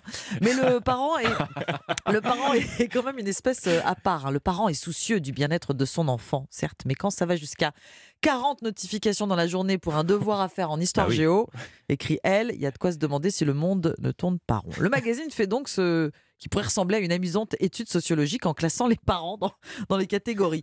Alors on commence par euh, le parent qui veut tout comprendre, hein, qui veut euh, qu'on lui explique dans les moindres détails un travail à faire, mieux la finalité du travail à Mhm. faire. Euh, Il y a celui qui se demande donc à chaque devoir quel est le but euh, pédagogique? Alors il pose la question aux autres parents hein, sur le groupe WhatsApp. Et ce parent-là peut, attention, muter d'ailleurs en parent va en guerre s'il a une âme de syndicaliste. Jugeant le prof incompétent, il accumule, je cite, les pièces à conviction, il appelle au rassemblement sur WhatsApp et il a pris évidemment rendez-vous avec la directrice. Il y a aussi le parent bon élève. Alors lui ou elle est le premier à dégainer sur le groupe WhatsApp dès la moindre question posée concernant un devoir, avec la bonne réponse, évidemment. Enfant, vous savez, c'est celui qui écrivait sans rature dans le cahier de texte. C'est ça. Mais attention. Mais ça existe. Mais ça oui, existe. mais bien sûr. Il nous prévient, elle, attention quand même, derrière sa gentillesse se cache parfois un parent parfait qui veut le faire savoir. On n'oublie pas le parent qui jette un froid, hein, le moins sympathique hein, finalement, suspicieux. Dès qu'un stylo quatre couleurs a disparu de la trousse de sa progéniture, il écrit, euh, alors pas du tout innocemment, hein, pourriez-vous regarder dans le sac de vos enfants? Ouais, D'accord. Après avoir exposé euh, les différents cas, les différentes euh, névroses, la vie d'une psychopédagogue fait du bien. WhatsApp est un moyen de rassurer des parents anxieux, dit-elle, quant à l'avenir de leur progéniture. Attention quand même à ne pas faire croire à son enfant qu'on n'a pas confiance en lui. Sachez enfin qu'un groupe WhatsApp aujourd'hui, eh bien, ça se quitte en toute discrétion. voilà. La folie WhatsApp chez les parents d'élèves, c'est dans Elle euh, Bon, aujourd'hui. à lire dans le cette magazine semaine. Elle. Bon. Exactement. C'est à votre tour, euh, Alexandre. Alors, est-ce que ce que j'ai lu ce matin a un rapport direct avec l'inflation Est-ce que c'est une conséquence des prix qui flambent? En tout cas, les vols à l'étalage sont beaucoup plus nombreux au supermarché et dans les petits commerces. 42 000 faits recensés l'année dernière. Les vols à l'étalage ont bondi de près de 15% Ah oui, en un an. Plus C'est- c'est 15%. ouais. significatif. C'est un chiffre qu'on trouve ce matin dans Aujourd'hui en France, alors qu'on parle de zone police ou de zone gendarmerie de la ville ou de la campagne. C'est exactement la même chose. Les caméras de surveillance euh, le montrent. hein. chaque jour, elles enregistrent les mêmes scènes. Alors, on a ce client d'une pharmacie qui a une capuche sur la tête et qui glisse un produit dans son pantalon. Euh, cet homme aux cheveux blancs dans une supérette. Alors, lui, il fait disparaître de la nourriture dans son sac en bandoulière. Deux scènes que je vous cite euh, qui sont décrites par le Parisien et qui ont été captées lundi dernier. En réalité, le phénomène des vols à l'étalage est même sans doute plus important encore que ne le laissent paraître, euh, paraître les chiffres. Pour quelle raison? Bah, Contrairement à ce qu'on pourrait croire, les commerçants ne portent pas systématiquement plainte. C'est beaucoup de lourdeur administrative déjà. Ça dépend aussi du montant du préjudice. Et souvent, en fait, bah, l'affaire se règle direct- directement dans le magasin Oui. avec, Mhm. euh, avec la sécurité. Il y a une autre raison aussi euh, qui empêche de connaître précisément l'ampleur du vol à l'étalage, c'est que la grande distribution, elle ne dit pas un mot sur le sujet. Aucun grand groupe n'a voulu répondre euh, au quotidien aujourd'hui en France. C'est secret défense. il y a pas d'étude, alors Bah, En fait, on Incroyable. touche à des données sensibles pour les enseignes. hein. C'est leur manque à gagner, à gagner. On estime, il y a des études récentes qui estiment que ça représente plus de 5 milliards d'euros par an, le vol à l'étalage, hein, pour, pour la grande distribution. Un cabinet d'études a aussi réussi à dresser un, un- un top 5 des articles les plus volés. Alors, on trouve les fromages. Les lames de rasoir, Ah oui, pas bah, étonnant si oui. elles sont le plus- la, la plupart du temps près des caisses. hein.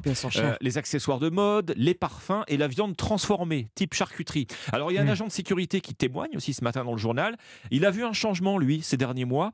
Euh, ce qu'il a vu, ce sont euh, les vols de nourriture qui sont de plus en plus fréquents, en particulier les vols de viande fraîche. Son oui. expérience de, de vigile lui enseigne aussi qu'il n'y a en fait pas du tout de portrait robot de voleurs, lycéens, retraités, d'accord, mères de famille, il dit même des fois des chefs d'entreprise. Euh, euh, ça peut être n'importe qui en réalité. D'accord. Voilà, c'est-à-dire dans le Parisien ce matin, Parisien Augmentation aujourd'hui du en. France. Et ça donne un peu une idée de la société d'aujourd'hui et peut-être de la détresse hein, de certaines familles. Voilà. Merci beaucoup, Alexandre. Merci, Dimitri. C'était le pressing. Europe Matin. 6h18, le journal permanent Alban Le Prince. Première journée d'action réussie pour les syndicats contre la réforme des retraites avec plus d'un million de Français dans les rues, dont 80 000 à Paris.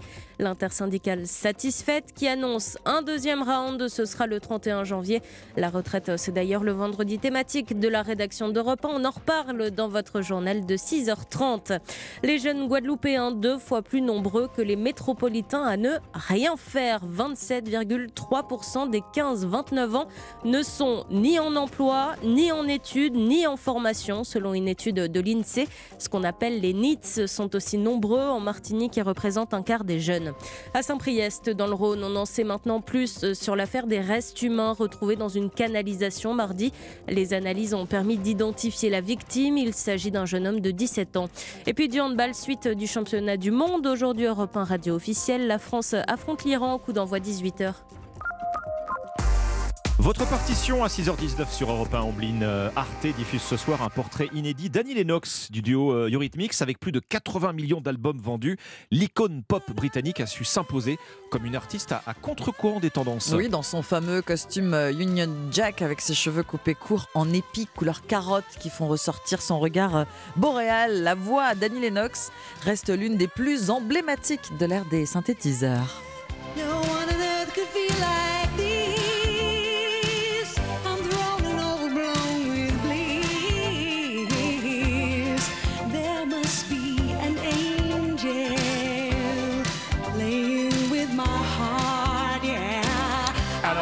Alors, autre moitié du duo euh, Eurythmics, Dave Stewart est son compagnon dans la vie quand ils décident de faire de la musique ensemble. D'abord au sein du groupe The Catch, puis de Tourist, avant l'aventure Eurythmics, euh, mais c'est lorsqu'ils vont se séparer dans la vie que le succès sur scène va arriver. Car les débuts de Eurythmics sont laborieux. En 1982, si la rupture sentimentale est entérinée, celle artistique semble proche. Dave Stewart et Annie Lennox se retrouvent pour essayer d'enregistrer des morceaux.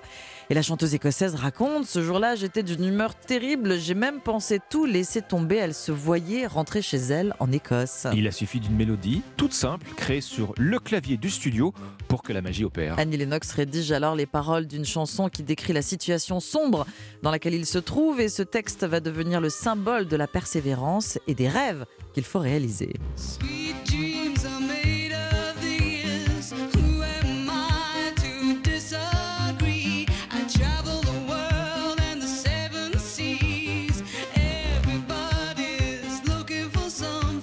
bascule dans le bon sens hein, avec euh, ce Sweet Dreams. C'est le premier hit de Eurythmics qui va donc euh, enchaîner les succès pendant les dix années qui suivent. Oui, dix ans pendant lesquels Annie Lennox va mettre sa popularité au service de nombreux combats qui lui tiennent à cœur et elle ne va plus jamais s'arrêter. hein. La chanteuse se retrouve bardée de distinctions honorifiques pour ses engagements dans Amnesty International ou Greenpeace. Artiste féminine, figure majeure de la lutte euh, contre figure majeure de la lutte contre le SIDA, elle va obtenir le titre de femme de la paix lors du sommet des lauréats du prix Nobel.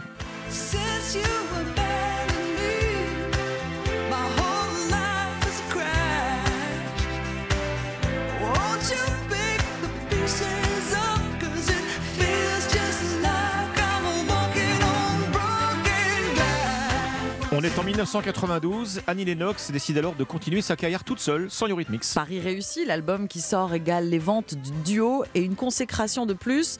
En 1993, sa sublime chanson Why remporte le prestigieux du prix britannique Ivor Novello pour sa qualité d'écriture, une distinction qui n'avait jamais été remportée par une femme. Annie Lennox, pionnière, succède à Paul McCartney et Elton John notamment. Elle devient par la même occasion la première membre féminine à siéger au sein de l'Académie des auteurs-compositeurs au Royaume-Uni. Cinq ans plus tard, Kate Bush lui emboîtera le pas.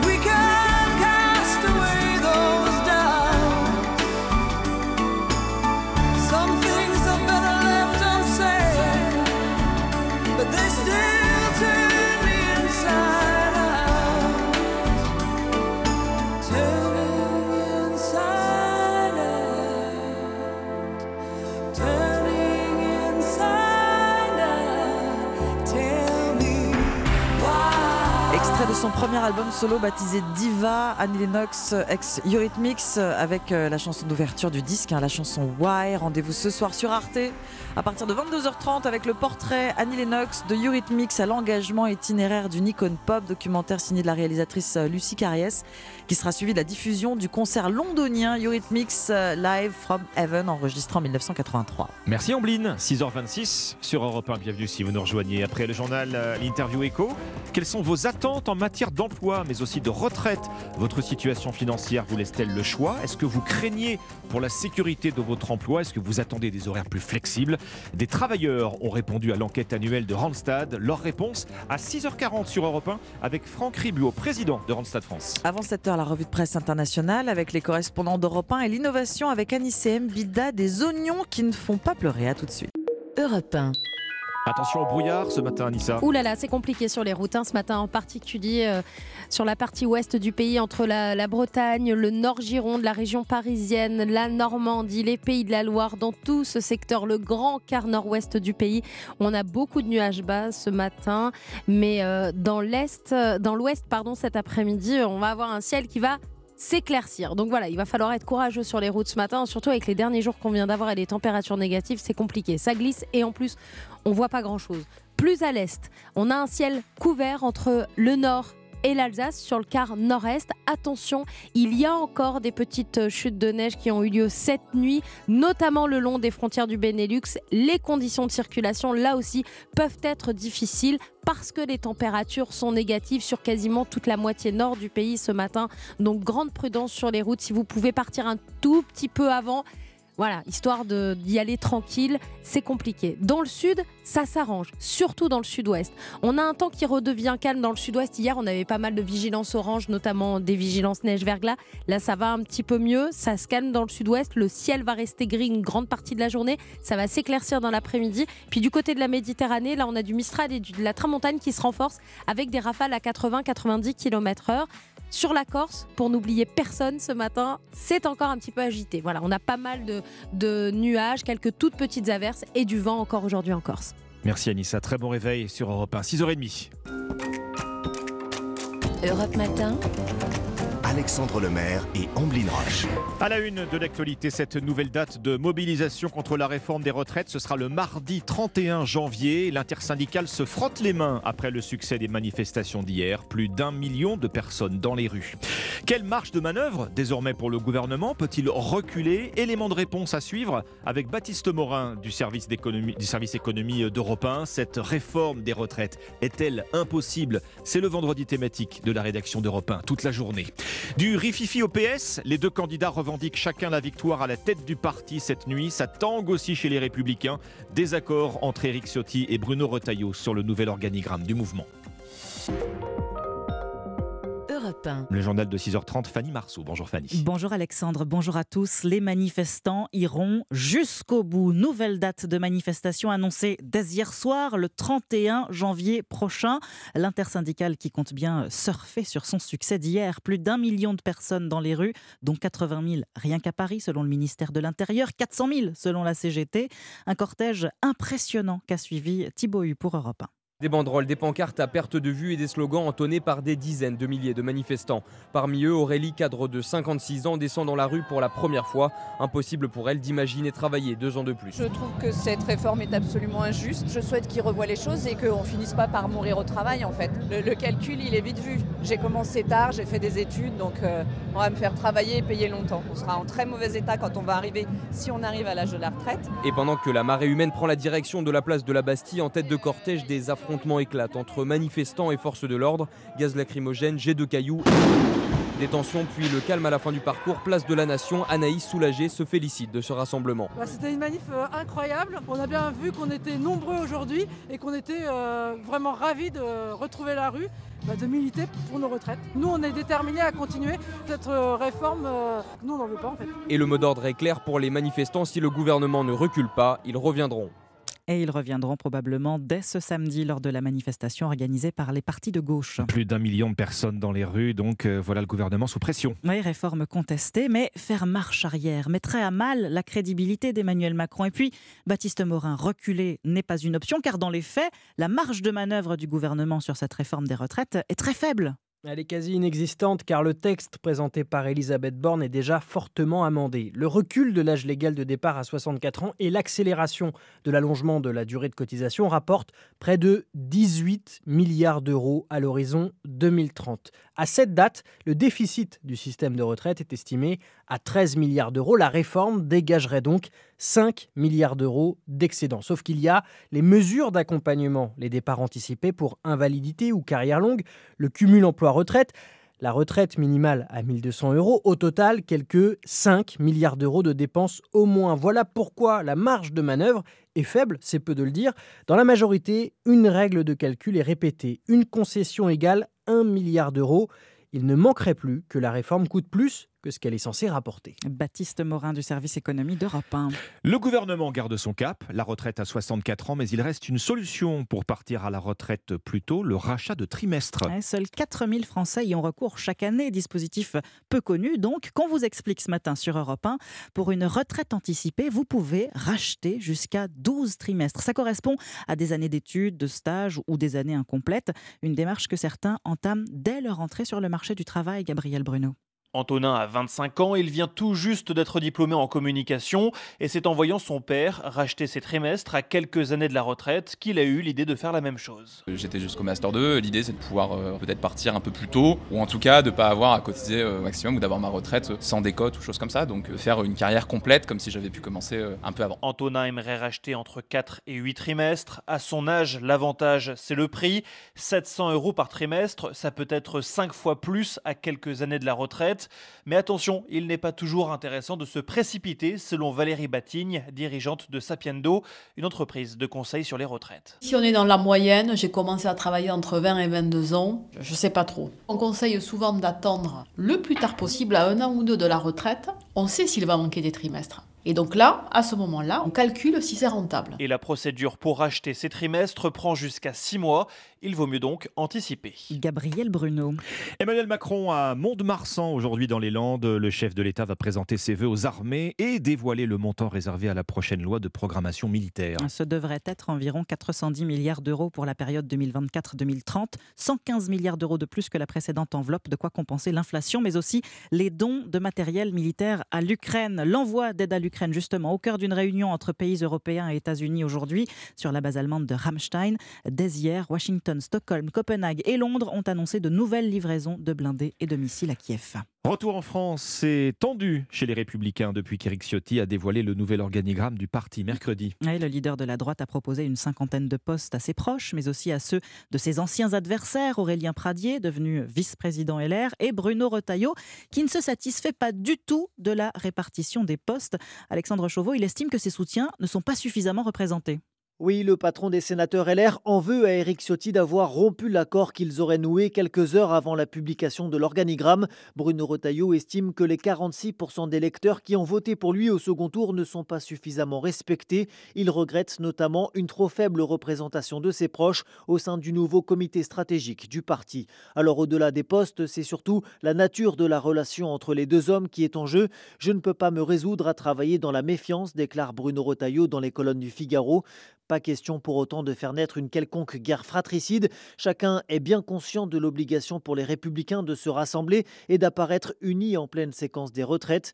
Il n'empêche, le nouvel organigramme est largement commenté en interne. Véritable armée mexicaine pour les uns, symbole des ambiguïtés de la droite pour les autres. Le tandem Aurélien Pradier, François-Xavier Bellamy notamment laisse dubitatif. C'est le rouge et le noir, analyse un cadre au sujet des deux nouveaux numéros 2 du parti, aux antipodes tant humainement que sur le plan des idées. Alexandre Chauveau du service politique d'Europe 1. Des bisbilles aussi dans les rangs du PS. Une élection, mais deux vainqueurs. Eh oui, au terme de l'élection du premier secrétaire du Parti socialiste hier, Olivier Faure et Nicolas Maillard-Rossignol ont tous les deux revendiqué la victoire. Le vainqueur doit être officiellement intronisé lors d'un congrès dans une semaine à Marseille. On passe au sport, Fanny. Europe 1, radio officielle du championnat du monde de handball en Pologne. La France affronte l'Iran à 18h à Cracovie. Deuxième match du tour principal, les Bleus partent largement favoris. Une victoire qui pourrait acter leur présence en quart de finale, même s'ils refusent de s'y projeter, Axel May. Oui, face au micro, aucun joueur, aucun membre du staff ne vous dira que la qualification en quart de finale est déjà acquise, car il faut bien sûr déjà battre les Iraniens, mais cette équipe a un niveau de jeu très inférieur à celui des champions olympiques, le gardien, Vincent Gérard. On n'a pas le droit à l'erreur contre l'Iran, euh, ça serait une faute professionnelle euh, que de ne pas se rendre ce match facile parce qu'ils ont des bons joueurs, ils ont aussi des shooters et il faut les respecter et gagner l'Iran et voir après euh, si on est qualifié ou pas. En fait, pour que les Bleus ne soient pas qualifiés dès ce soir, il faudrait un sacré concours de circonstances défavorables.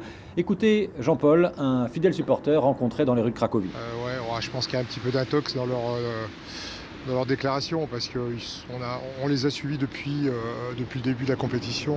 Ils montent en puissance, hein. ils sont de mieux en mieux. Je pense qu'on est très confiant pour la suite quand même. hein. Et ce supporter français est tellement confiant qu'il a déjà réservé ses billets jusqu'à la finale. Axel May, envoyé spécial d'Europe 1 à Cracovie. Merci Fanny Marceau. Très bon réveil, 6h37 sur Europe 1. À suivre, on s'intéresse ce matin à votre travail, à votre retraite. Quelles sont vos priorités en matière d'emploi, d'équilibre entre vie professionnelle et vie de famille? Est-ce que vous pouvez aujourd'hui partir en retraite comme vous le souhaitez? Votre stratégie face à l'inflation Est-ce que vous changez d'emploi? Est-ce que vous gardez le vôtre? Randstad vous a interrogé dans sa dernière enquête. Franck Ribuot, président de Randstad France, vous dit tout dans un instant. Europe Matin. Europe 1, il est 6h40, le journal permanent avec Alban Le Prince. Prochain round le 31 janvier contre la réforme des retraites. Décision de l'intersyndicale hier après la mobilisation euh, réussie. Plus d'un million de manifestants partout en France, dont 80 000 à Paris. Les syndicats qui appellent à multiplier les actions, notamment lundi, jour de présentation de la loi en Conseil des ministres. La retraite, naturellement, au cœur du vendredi euh, thématique de la rédaction d'Europe 1. De retour d'Espagne, Emmanuel Macron se rend sur la base aérienne de Mont-de-Marsan ce matin. Lors de ses vœux aux armées, il présentera aussi les grandes lignes du projet de loi de programmation militaire 2024-2030. Dans ce contexte, réunion au sommet des pays qui soutiennent militairement l'Ukraine. Aujourd'hui, rendez-vous sur la base de Ramstein en Allemagne. Volodymyr Zelensky réclame des blindés lourds. Et puis Netflix aux anges. Avec 230 millions d'abonnés, la plateforme dépasse ses prévisions et les attentes du marché pour le dernier trimestre 2022.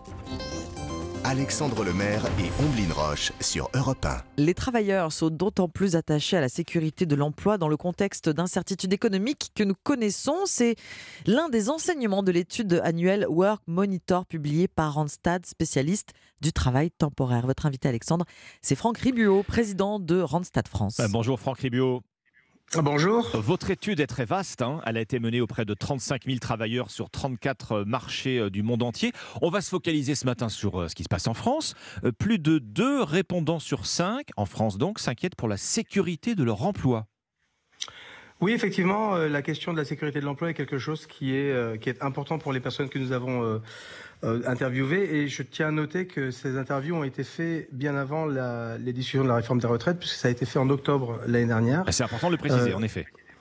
Voilà, donc, euh, donc en fait, la, la- ce qu'on voit, c'est que les gens ont vraiment envie d'avoir de la sécurité. Pour nous, c'est quelque chose qui n'est pas une contradiction euh, avec euh, les demandes qu'on entend aujourd'hui, puisque les besoins de sécurité sont des choses qui sont humaines et qu'on voit vraiment dans la pyramide de Maslow comme étant le deuxième point après les besoins physiologiques.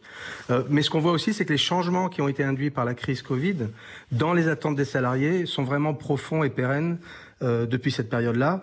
On voit vraiment que les travailleurs euh, ont envie d'occuper un travail euh, qui leur permet de profiter aussi de la vie. Les Français nous, nous ont dit euh, qu'à 48%, qu'ils démissionneraient si leur emploi euh, les empêcherait. Donc malgré ce, besoin de, de sécurité, ils démissionneraient euh, s'ils ne peuvent pas profiter de la vie.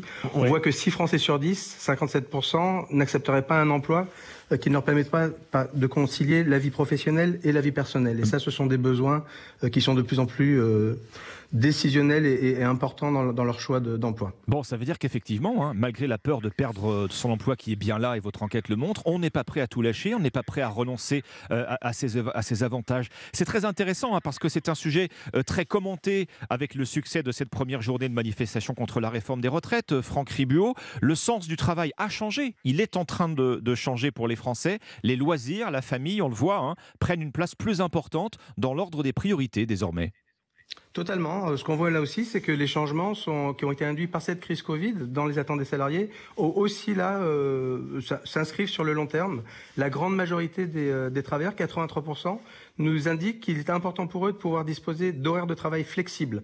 Donc on n'a pas entendu le mot euh, télétravail, par exemple, mais on a beaucoup entendu le, le mot, puisqu'on l'a entendu auprès de, 60, de 71%, trois quarts des, personnes qui ont répondu, qui ont déclaré qu'ils voulaient de la flexibilité en termes de lieu de travail.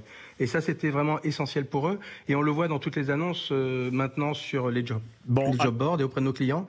Ils nous demandent vraiment de, de mettre cette flexibilité en avant. à la fois de la sécurité et, et- et de la flexibilité. C'est ce qu'on appelle la flexi-sécurité. Franck Ribuot, concilier les besoins euh, des employeurs en matière de, de flexibilité de main-d'œuvre et ceux des travailleurs euh, pour la sécurité de Tout à fait, c'est vraiment les, demandes qui sont faites maintenant auprès des employeurs. hein. et quand on se pose la question de savoir comment on peut euh, à recruter et avoir des gens en face de nous et, et se donner, se donner des moyens de fidéliser nos employés, euh, toutes les entreprises doivent se poser des questions sur euh, les façons en fait de mettre plus de flexibilité pour leurs collaborateurs, leur donner un peu plus d'équilibre dans la vie professionnelle et la vie privée.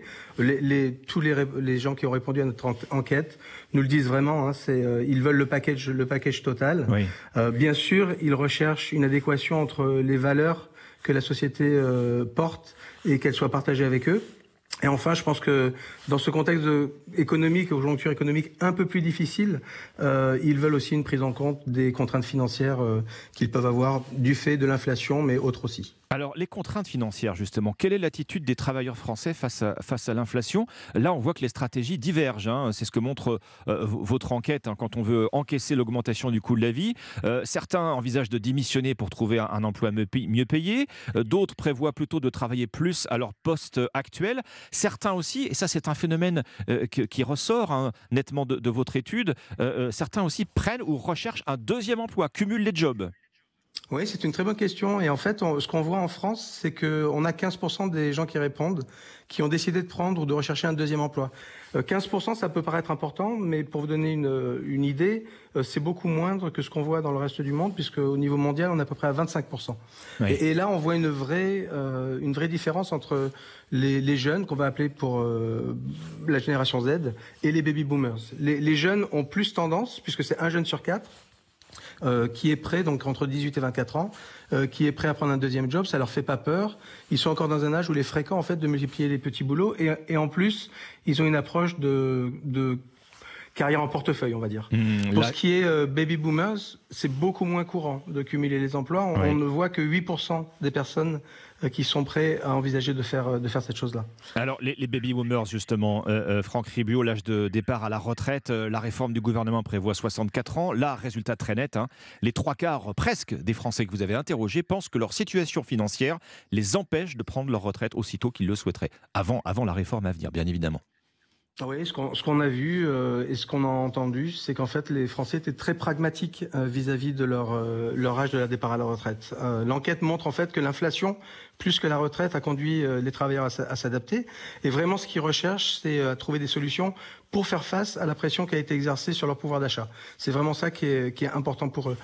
Dans les décisions qu'ils envisagent de prendre euh, ou qu'ils ont déjà prises, euh, ils ont déjà, euh, ils se sont déjà mis dans la tête de travailler plus longtemps et donc de, regard- de retarder leur départ à la retraite. On a 7 personnes qui répondent sur 10 euh, qui pensent que leur situation financière ne leur permettra pas de partir à l'âge qui est envisagé. On a 21% des gens qui prévoient déjà, euh, de manière proactive, de reporter leur départ à la retraite. pour faire face à l'inflation. Et l'an dernier, on a près de 3 Français sur 4, donc 72%, qui pensaient pouvoir prendre la retraite avant 65 ans, mais ils ne sont plus que 2 sur 3 aujourd'hui à penser cette chose-là.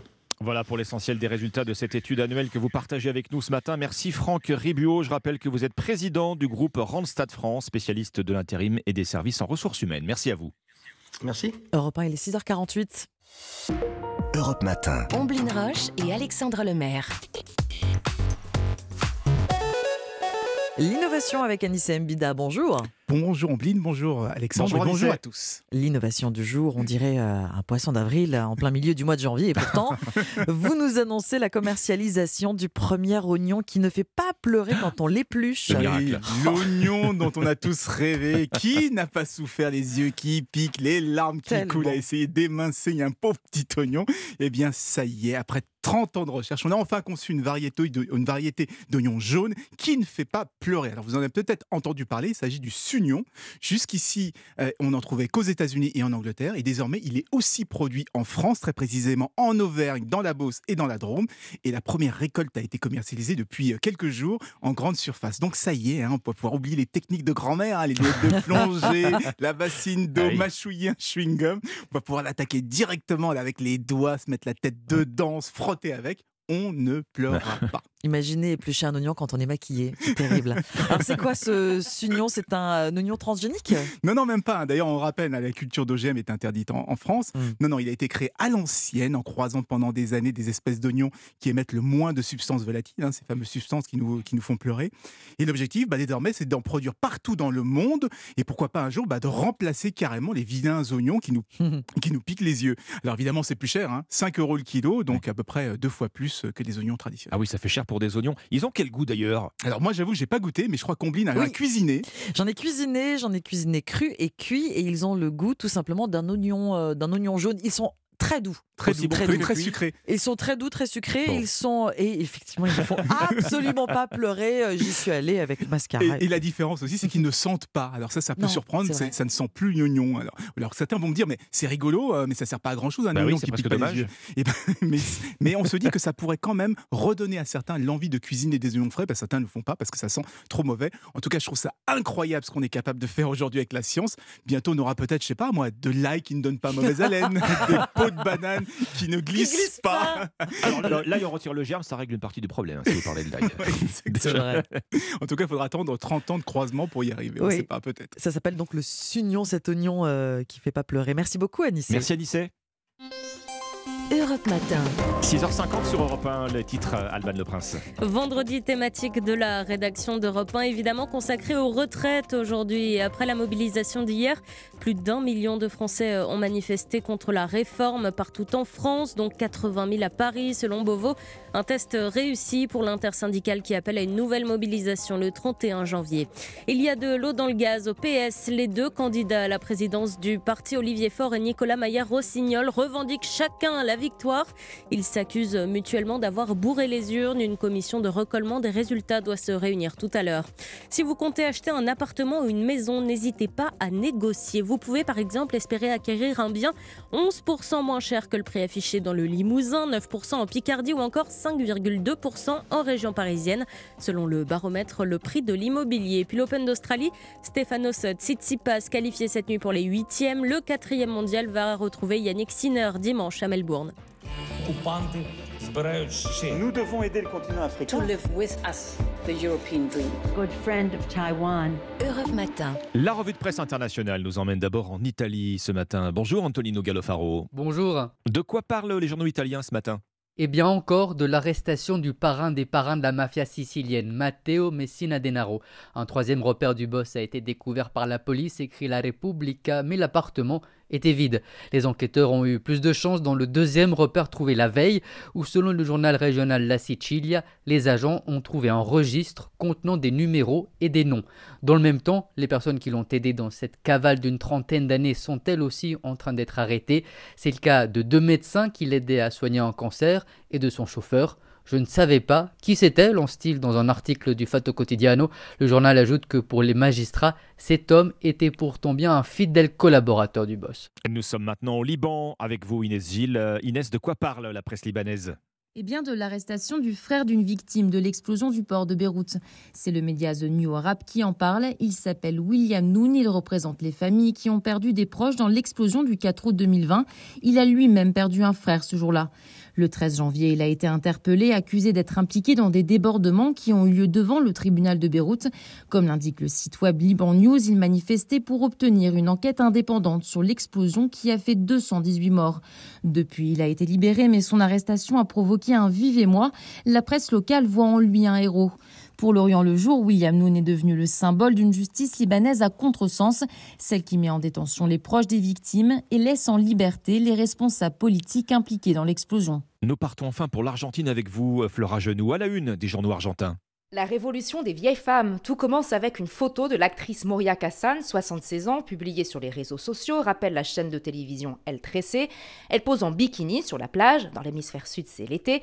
La star est vite épinglée sur Twitter par une utilisatrice qui lui demande de cacher son corps et de se comporter comme ce qu'elle est, une femme âgée. Un commentaire qui a suscité la polémique. Je ne sais pas pourquoi une femme de 70 ans devrait se cacher, a déclaré l'actrice à la radio AM 750.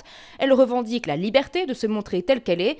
Une affaire qui a été commentée au plus haut, souligne le journal Clarine. La porte-parole du gouvernement a appelé à la révolution des vieilles et assuré son soutien à l'actrice. Il n'y a pas d'âge pour la liberté, le plaisir et la joie de vivre. Merci Flora Genot, merci à nos correspondants. Bienvenue si vous nous rejoignez à 6h54 sur Europe 1. Dans un instant, Dimitri Pavlenko. A tout de suite.